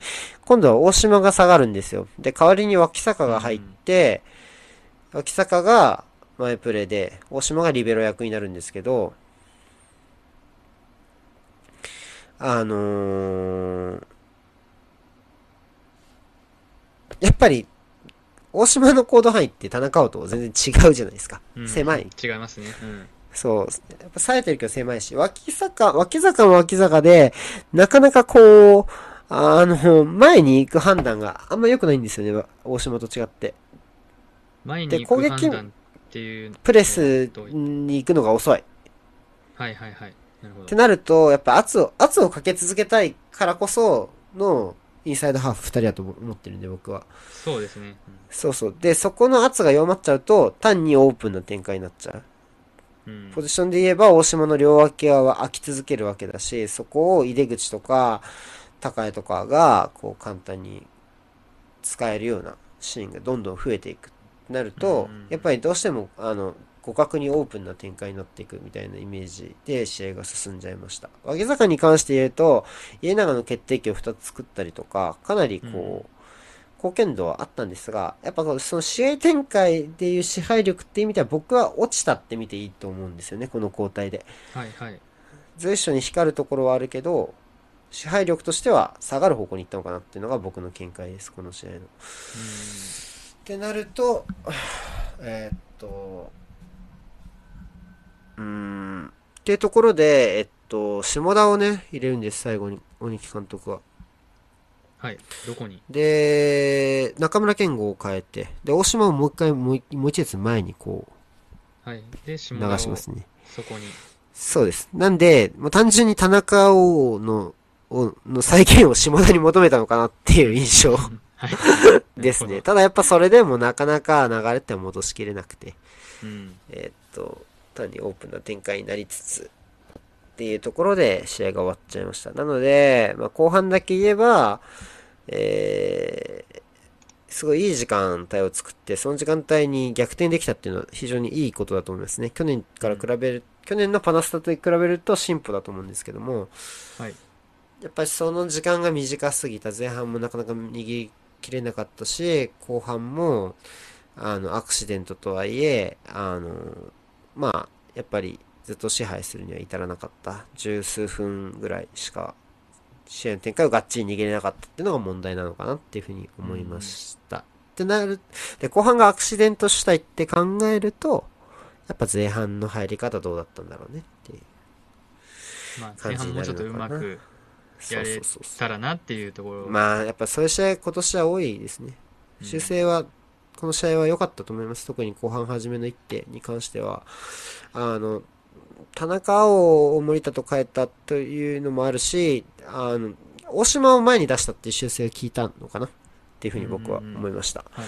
そういう意味では、うん、大島は、良かったっちゃ良かった。けど、まあ、やっぱその、チームの中で大島の技術が機能したのは、やっぱその、チームがうまくいった十数分だけかなっていう評価ですね。ただ、単純な話をすると、ハーフタイムにセントラルハーフを変えているわけじゃないですか。はい。森田を。はい。ってはいな、っていうことは、えっと、大島は買いにくくなるんですよね、やっぱり。まあ、そうですね。っていう風に考えると、まあ、コンディションとしてはやっぱ90分できる状態にそもそも上がってきてるんじゃねえかなって思います。そうじゃないとやっぱりなかなかあそこで森田を変えるっていうのはできないと思います。なるほっていう予想。そんな感じでした。ちょっと一個聞きたいんですけど、はい。大島が、まあ、カップ戦から戻ってきうん。たじゃないですか。うん。うん。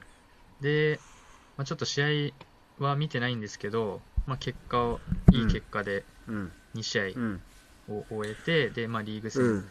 スタメンで帰ってきてっていう流れだと思うんですけど、はこう、大島が戻っい。うんてきて、まあとえー、ガンバ戦なんかスタメンだったんですけど、こう何かうん。変わったなっていうポイントはありますか？チームがとしてってことですか？そうですね、チームとして。あんまり変わってないと思う。わかんないけど。いや、やりたいことがあって、やっぱそこに大島がいるかいないかだったと思いますよ。特に今年の秋以降は。なので、そこに大島がいた分、うーん、良くなるところもあるし、悪くないところ、悪く、悪くなるところもあんまりないけど、やっぱりただ、ポジション的な整理はそこまでされてないんですけど、ので、結構自由にやる分、この試合前半みたいに車やと、ちょっといる場所が重なっちゃって、そういうところで持ち味が出ないとかは当然ありますけど、うん、技術的にやっぱり、こう、刺すようなパスを通せるのは今年で言うとやっぱり大島と脇坂なところがあるので、で脇坂は現状、出場機会を定期的に掴みきれているとは言えない状況で、そういう安定してスタメンにそういう人材がいると、かなりこう、チームとしての脅威は増してくるのかなって思いますけど、大島いるいないでやりたいことを変えてって印象はあんまないっす。その大島が入って、こう、なんていうんですか、うん。クオリティ的な部分がうん。変わるところがあったりすると思うんですけど、うん、それで大島のクオリティが入ることで、こう、うん。かっちりハマるなみたいなところもあまりないですか？あー。今まではかっちりハマるな。まあ、これできなかったけどみたたいな。うん。まあ、だからそういう意味で、相手の動いた陣形の隙をつくのは上手くなりましたけど、うん。うーん、まあでもやって、その、おし、うん、なんだろうね。できないことができるようになった。まあ、そうなのかな。わかんないですけど、やっぱさい、うーん、難しいですね、その質問。できないことができ、まあ、できないことはできるようになりましたよね。できないことはできるようになったけど、なんだろう、チームとしての性質があんまり変わってないっていう言い方でいいですかね。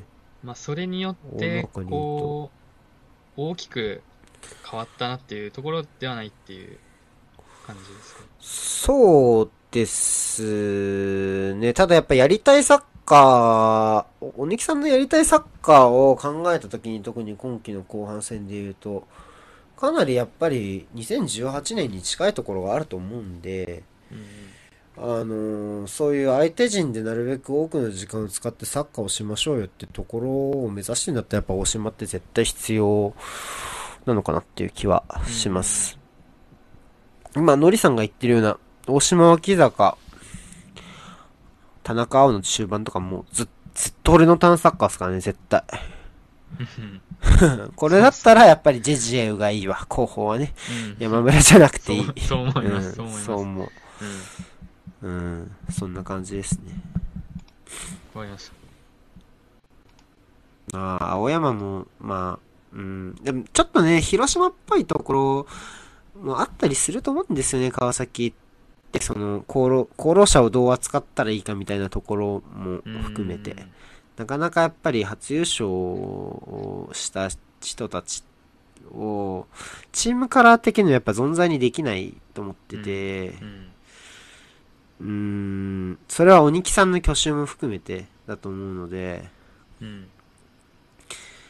なかなかこう、こう、普通にしれっ、鬼木さんが断らなければしれっと来季やるっていう風な未来も僕は普通にあると思ってるので、ただ、結構今季でお疲れ様でしたしたいサポーターもいるので、そこは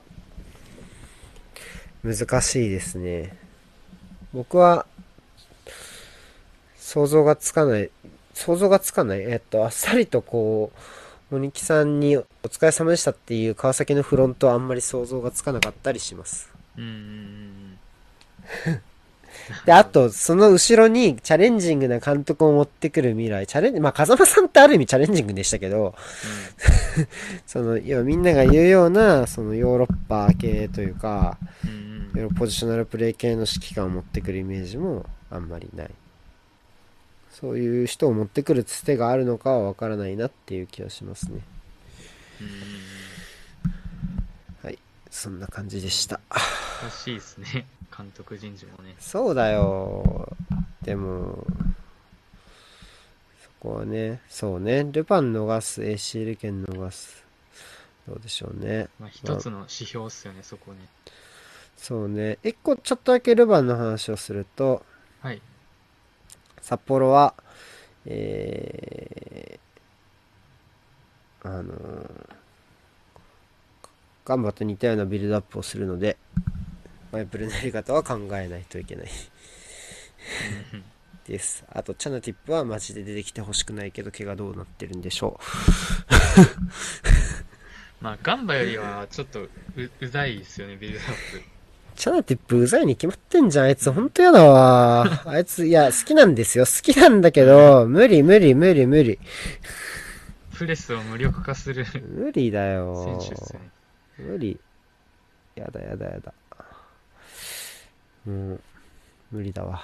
あともう一個、サイスタですね、鬼門で言えば。サイスタは、でのカップ戦って、マジ勝ってないんですよ、川崎。実は、あ、そうなんです、ね、ルヴァンカップ決勝は、ちょっとだけプレビューを書こうかなと思ってて、ちょっとだけ、はいはいはい。ちょっとだけデータを見てみたんですが、はい。あのーサイスタのカップ戦は、今まで9回あって、あ、そんなあるんですね。9回あって、あのー普通に浦和と戦ったのも含めてね。はいはい。9回あって、勝ったの1回だけなんですね。ああ、なるほど。で今年のゼロックス、それ。ああ、なるほど。で、他は8敗、8敗よ、8敗。全部負けで負けでもないですね。全部負けじゃ。なくて。うんオール負け。9戦1勝8敗。逆にでもその一勝が今年っていうところをどう捉えるか。そういう感じだった。サイスターはそうだった。サイスターはそうだった。うん。直近で言うと。なかなか、そう。ただ川崎は札幌にはベラボン率です。札幌は勝率4%だから川崎に対して。うんらしいですね。全然、そう。リーグ戦だと勝ってないみたいな感じでしたっけ？そう。勝ったことない。J1 では勝ったことないはず。うん。リーグ戦では勝ったことない。うん。リーグ戦では勝ったことない。そう。えっとね、ルヴァンカップのグループステージ1回だけかな。すごいですね。グループステージなんて普通にね、ありそうですけど、1回しかないんですね。1回しかない。てかね、札幌がまず、ルヴァンカップに、の決勝トーナメントで進んだのがこれで2回目らしいですよ。あー、まあでもう、ん。ここ2年ですもんね。こう、上がってきたというかそう。そうそうそう。だからやっぱり彼らは本当相当気合入ってくると思うので、うん。まあ、ちょっと僕はいけないんですが、サイスタには。あの、応援してます。他人事みたいな。応援はしてます。まあちょっと念を送って。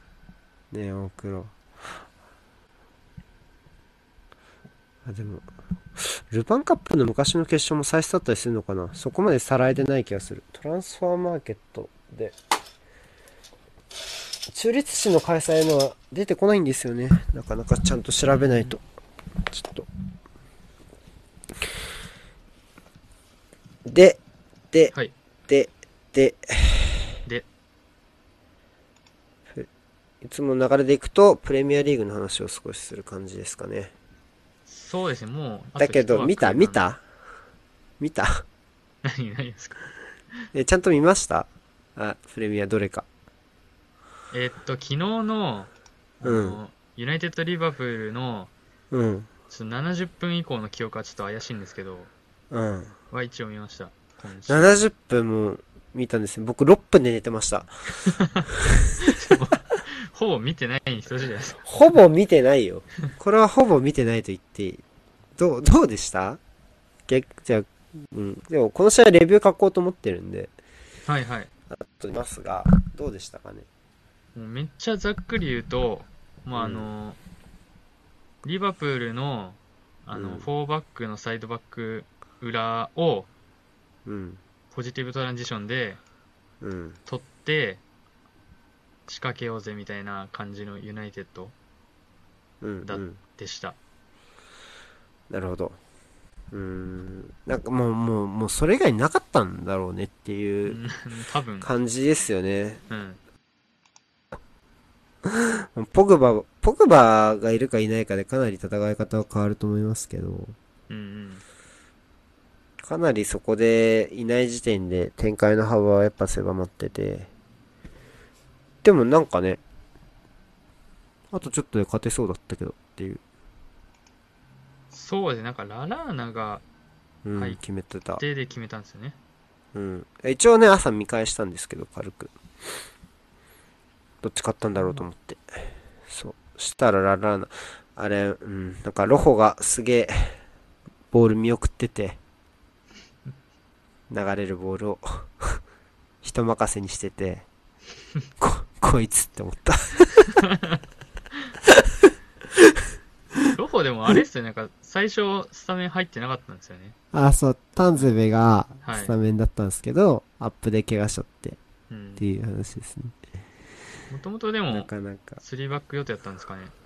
どうなんだろうね、それはもう、わからないですね。ヤングがいると、よくわかんないですからね。でも、ヤングを今更スールシャールがサイドハーフで使うと思えないから、タンスベが入っても普通に、5-3-2? うん 5-4-1? かわかんないけど、だったんじゃないですかね。うん。ファイブバックだったと思いますよ、僕は。なるほど。そう。で、で、今節は、アーセナルのみを残して、そうですね節。が終わっていると。あとは、スパーズもちょっと見たかな。ワトフォード、スパーズ。はいはい。きなんか。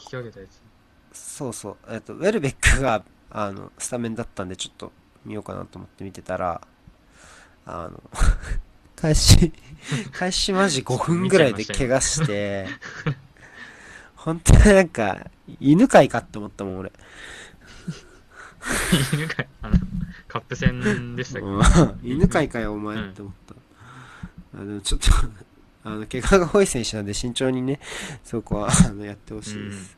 怪我多いけど、スうん、スパーズやっぱり難しいですね。なんでうまくいってるのかっていうと、なかなか説明は難しい気がするんですが、確かに昨日はエリクセンが、一昨日はエリクセンがいなかったけど、まあエリクセンがいたところで、そこまでチームの状況がガラッと好転するかと言われるとそれだけではないので、うん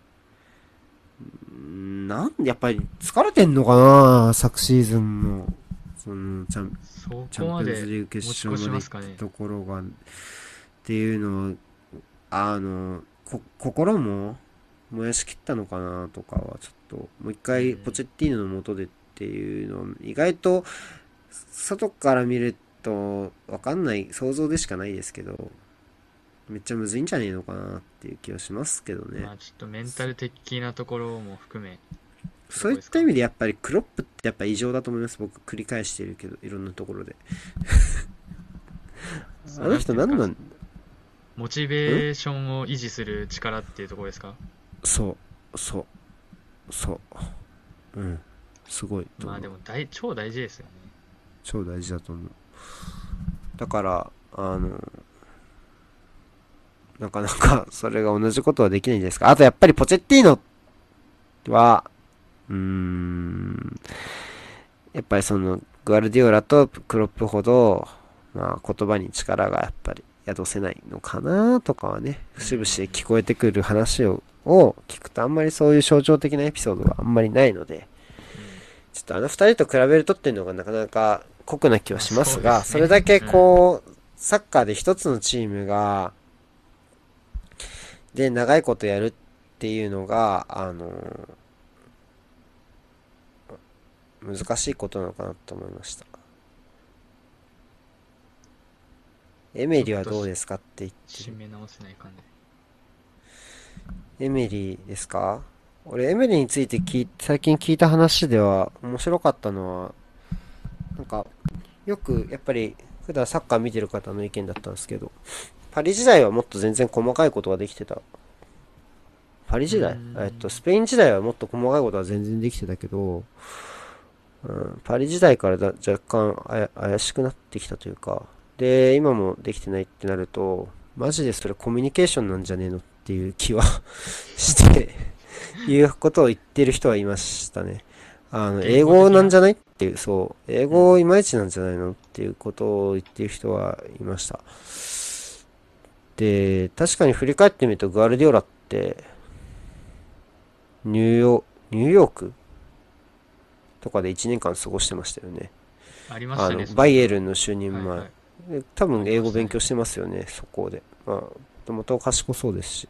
うんなんかクロップとかはうん、クロップとかも結構英語、意外と上手なんじゃなかったっけな。まあ、彼の場合は通じなくても、表現力が鬼のように卓越してそうな気がするので、もしかすると問題はないのかもしれないですけど、ただエメリーに関して言えば、そういうところで、ちょっと細かいところが詰め切れてないんじゃないのっていう風になると、なかなかこれからもそういうところで、うーん、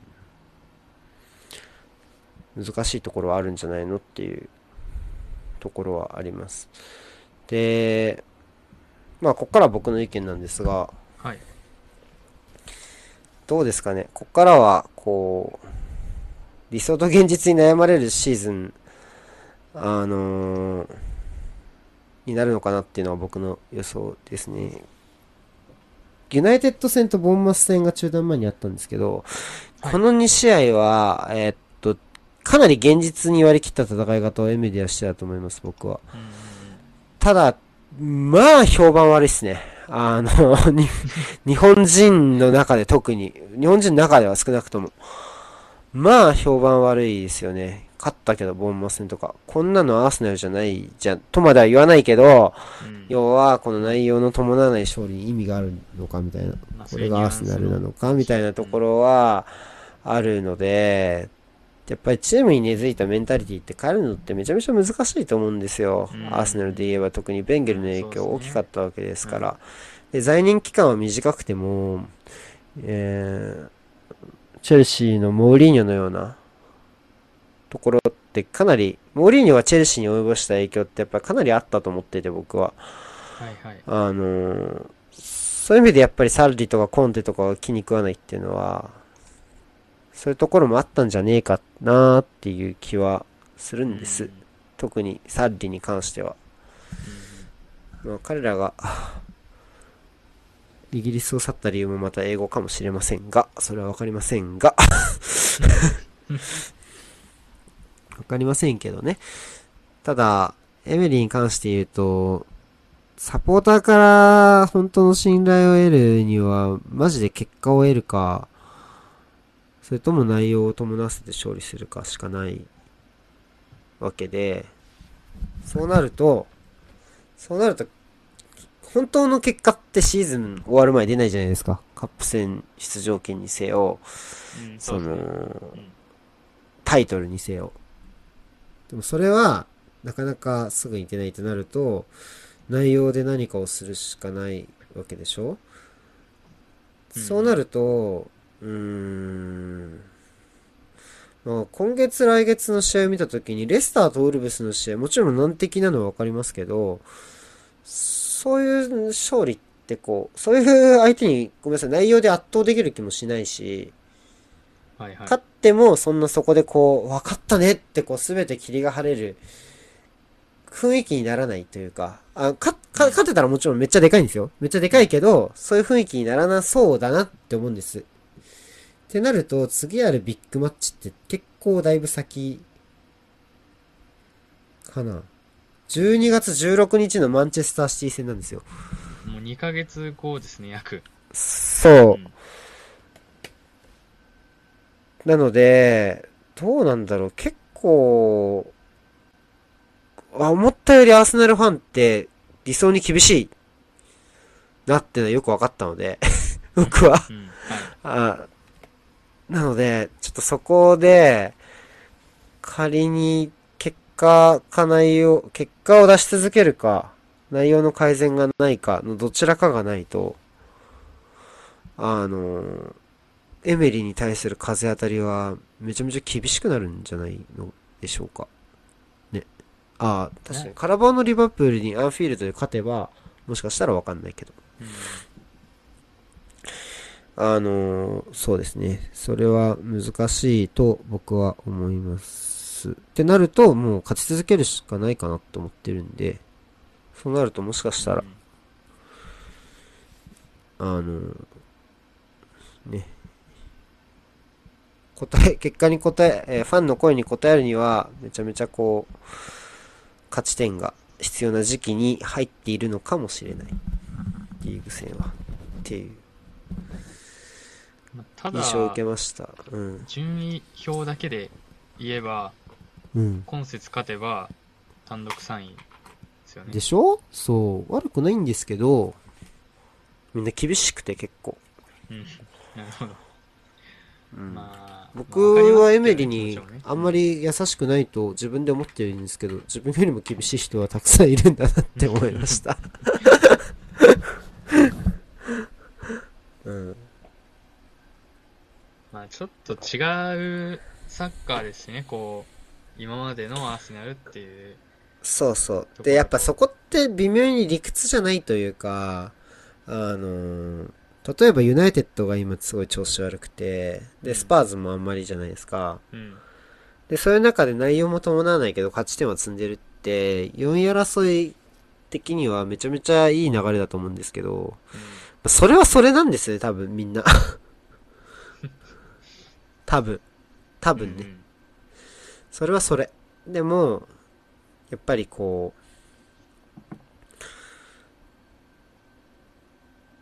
内容はよくあってほしいし、かっこいいアーセナルでいてほしいし、でそれを増長させるエジルという火種もあるわけで、当然代表ウィークに関して言えばエジルの話が出てくるんですよ。当たり前のようにね。うん。はい。うん。そう。それで毎回ね、えー現地メディアの話があって、あーまあこれは本当だとか、これは嘘だろうとか、いう言いながら2週間を過ごしてるっていう感じでしたね。まあもしかしたら、オールドトラフォードで勝ってれば違ったのかもしれないですけど、うん、もしかしたら勝ってても、なんかこう、エメリーについての厳しい風当たりは、あまりすぐには変わらないんじゃねえかなっていう気がします。なんか、カルチャーと、サッカーがもしかしたら合ってないのかもしれないと思って。そういう意味でたまに噂に上がるアレグリとか来ても、なんかあんまり受け入れられないって可能性はね、意外とあるかもしれないなって思いました。うん。まあ、違いますよね、アレグリもまた。そうね。でもアレグリは俺、見たいけどね、俺は。うん。それでも。僕もアレグリ見たいです。ね、見たいけど。ねえ、ユナイテッドは引き入れちゃうかもしれないですけど。うん。そう。あの、まあね、1シーズンこのままスパーズとユナイテッドの低調な感じが続くとは限らないですが、特にスパーズに関しては。まだ彼らは新戦力の融合が済んでない段階だと思うので、ただロリスの怪我はかなり、うん、痛いですけどね。っていう印象です。はい。エメリーが、まあ今そこま、言ってそこまで結果悪くないわけじゃないですか、リーグ戦で。うん。で、うんまあ例えばちょっと連敗したってなった時に、うん。エメリーの去就が怪しくなるみたいな雰囲気はうん。あると思いますか、ないでしょ。ないよ。多分ないよ。よほどのことがない限り、ないと思う。あ、いや、フファンは知らないよ。ファンは知らないですけど、はいはい。フロントはないでしょさ。すがに。多分。ないと思う。うんあんま途中で切る発想はないと思うな、俺は。よほどのことは、えっと、EL のグループステージ敗退か、えっと、リーグ順位2桁かな。どっちかだと思います。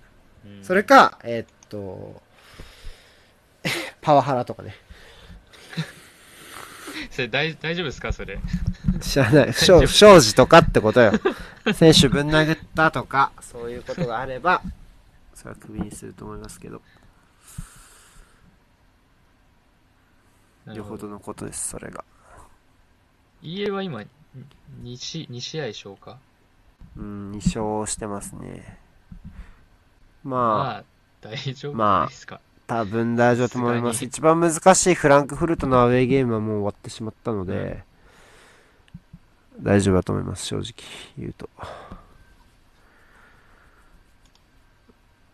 なので、はい。まあ途中回にはないと僕は思ってますね。うんうん。なるほど。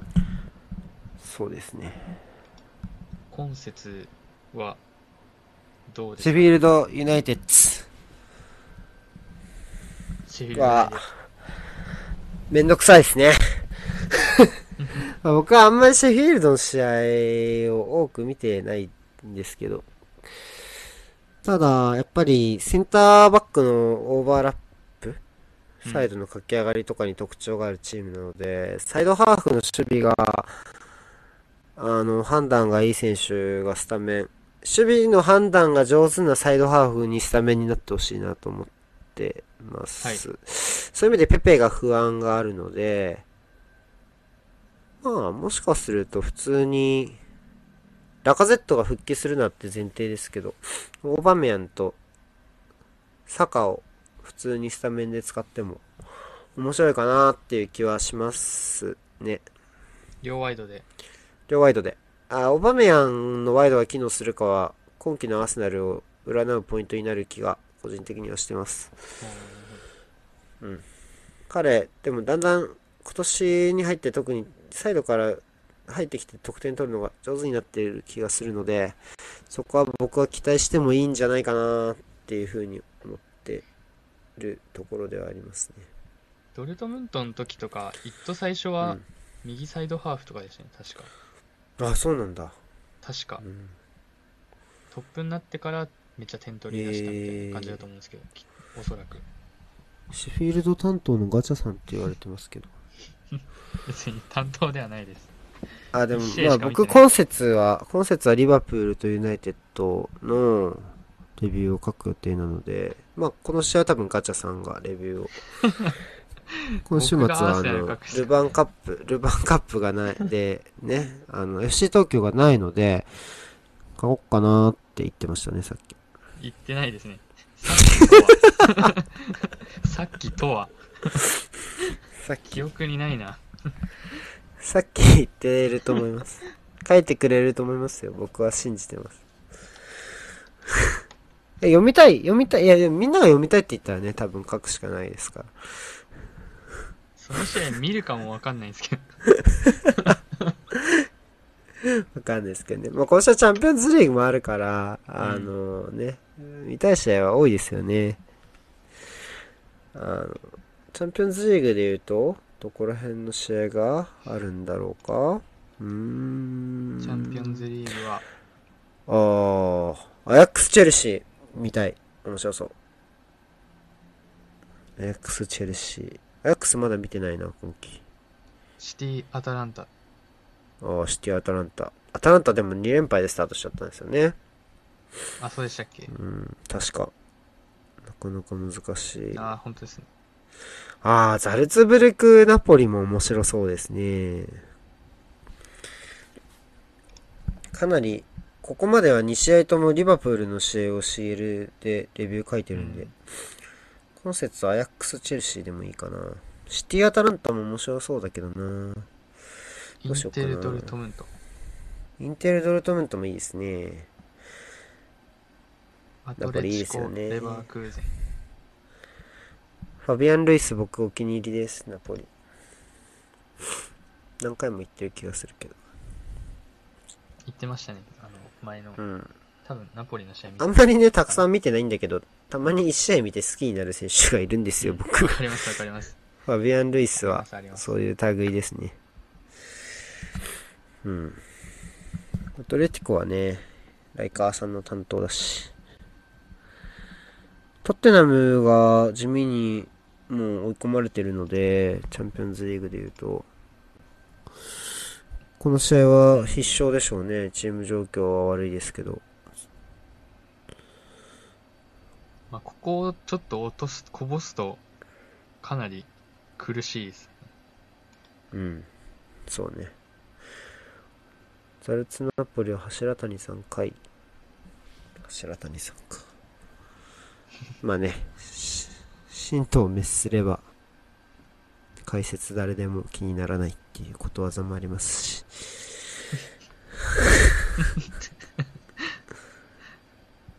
ね。心を沈めて聞きましょう。ああ、そっか。アーセナルの試合4時からか。起きれるかな起きないといけない。明日休みっすか？あ、僕、僕は明日仕事です。ああ、明が日休みですよ、遅僕。あ、そうなんだ。明日休みですね。明日は握手会なんで、まあ、適当に行きます。明日握手会ですね。はい。なんで、まあ、日向坂ちゃんなんで、明日は。あ、そうなんですね。そうっすね。またと、そそっちにも進行ししてきたんですもんね。うん。そうですよ。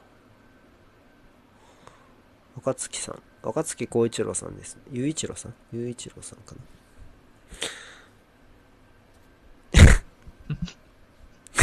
いやいや、違うんだよ、ひなこさん。違うんだよ。まあね、複雑ですよね、やっぱ。違うんだよ。ちょっといや違うんだよ。いやいやちょ、っと複雑ですよね。いやいや、違うんだって。同系違うんだよな。グループとしてね。同系統っていうかね、まあ、違うんだよ。違うんだよな。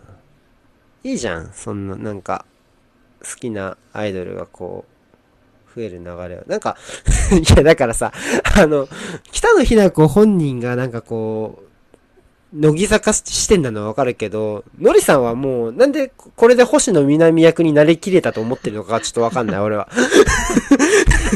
名前まんま。名前まんまだから、これ。全然星野南感ないし、これ。心は南の体で大体コメントしてるけど、さがっきまで大島と田中を碧と脇坂の中盤が見たいって言ってたでしょ、それ。なんでそれ急に星野南モードになるんですか？何も言わずに。おかしいですよ、それは。自分の中のスイッチは切り替えてスイッチがあるし、それを、なんていうの、僕らに表現させる能力も高いですけど、僕らもわかるし、これで。わかっちゃうからいいんだけどね。うん視覚としては変わってないですからね。うん、そう。資格としては変わってないからね。うん。そう、あの、うん。乃木坂、乃木坂ですから、一番はね。ね、だそうです。現状。そう。ライブも応募しなきゃ、思って。ね、また当たるといいな。なんで急に誰もい何も言わなかったんだろうね。まあ、はい明日はお日様になってくるということで、そうですね。お日様。お日様大事。雨かもしんないけど。まあ、ちょっと天気悪そうですね。そうね。ちょっと行ってきます。じゃあ、今週はこんな感じですか。うん。今週ね、人たくさん来てくれて、コメントもいつもより多かった気がするのと、あと2時間ね、ぶっ続けで放送できたのは皆さんのコンティニューコインのあね。ありがとうござい。ます。本当にありがとうございました。ね、明日、な火曜日休みだからなのかな？来てくれたの。あそれもありそうすですね。うん。よかったっすね。なかなか。あの、ね、もし、また、あの、平日？平日、次の日が平日でも、あの、気が向いたら来てください。あ来てください。、お乃木坂どこへは録画しました。はい。疲れ様でしじゃた。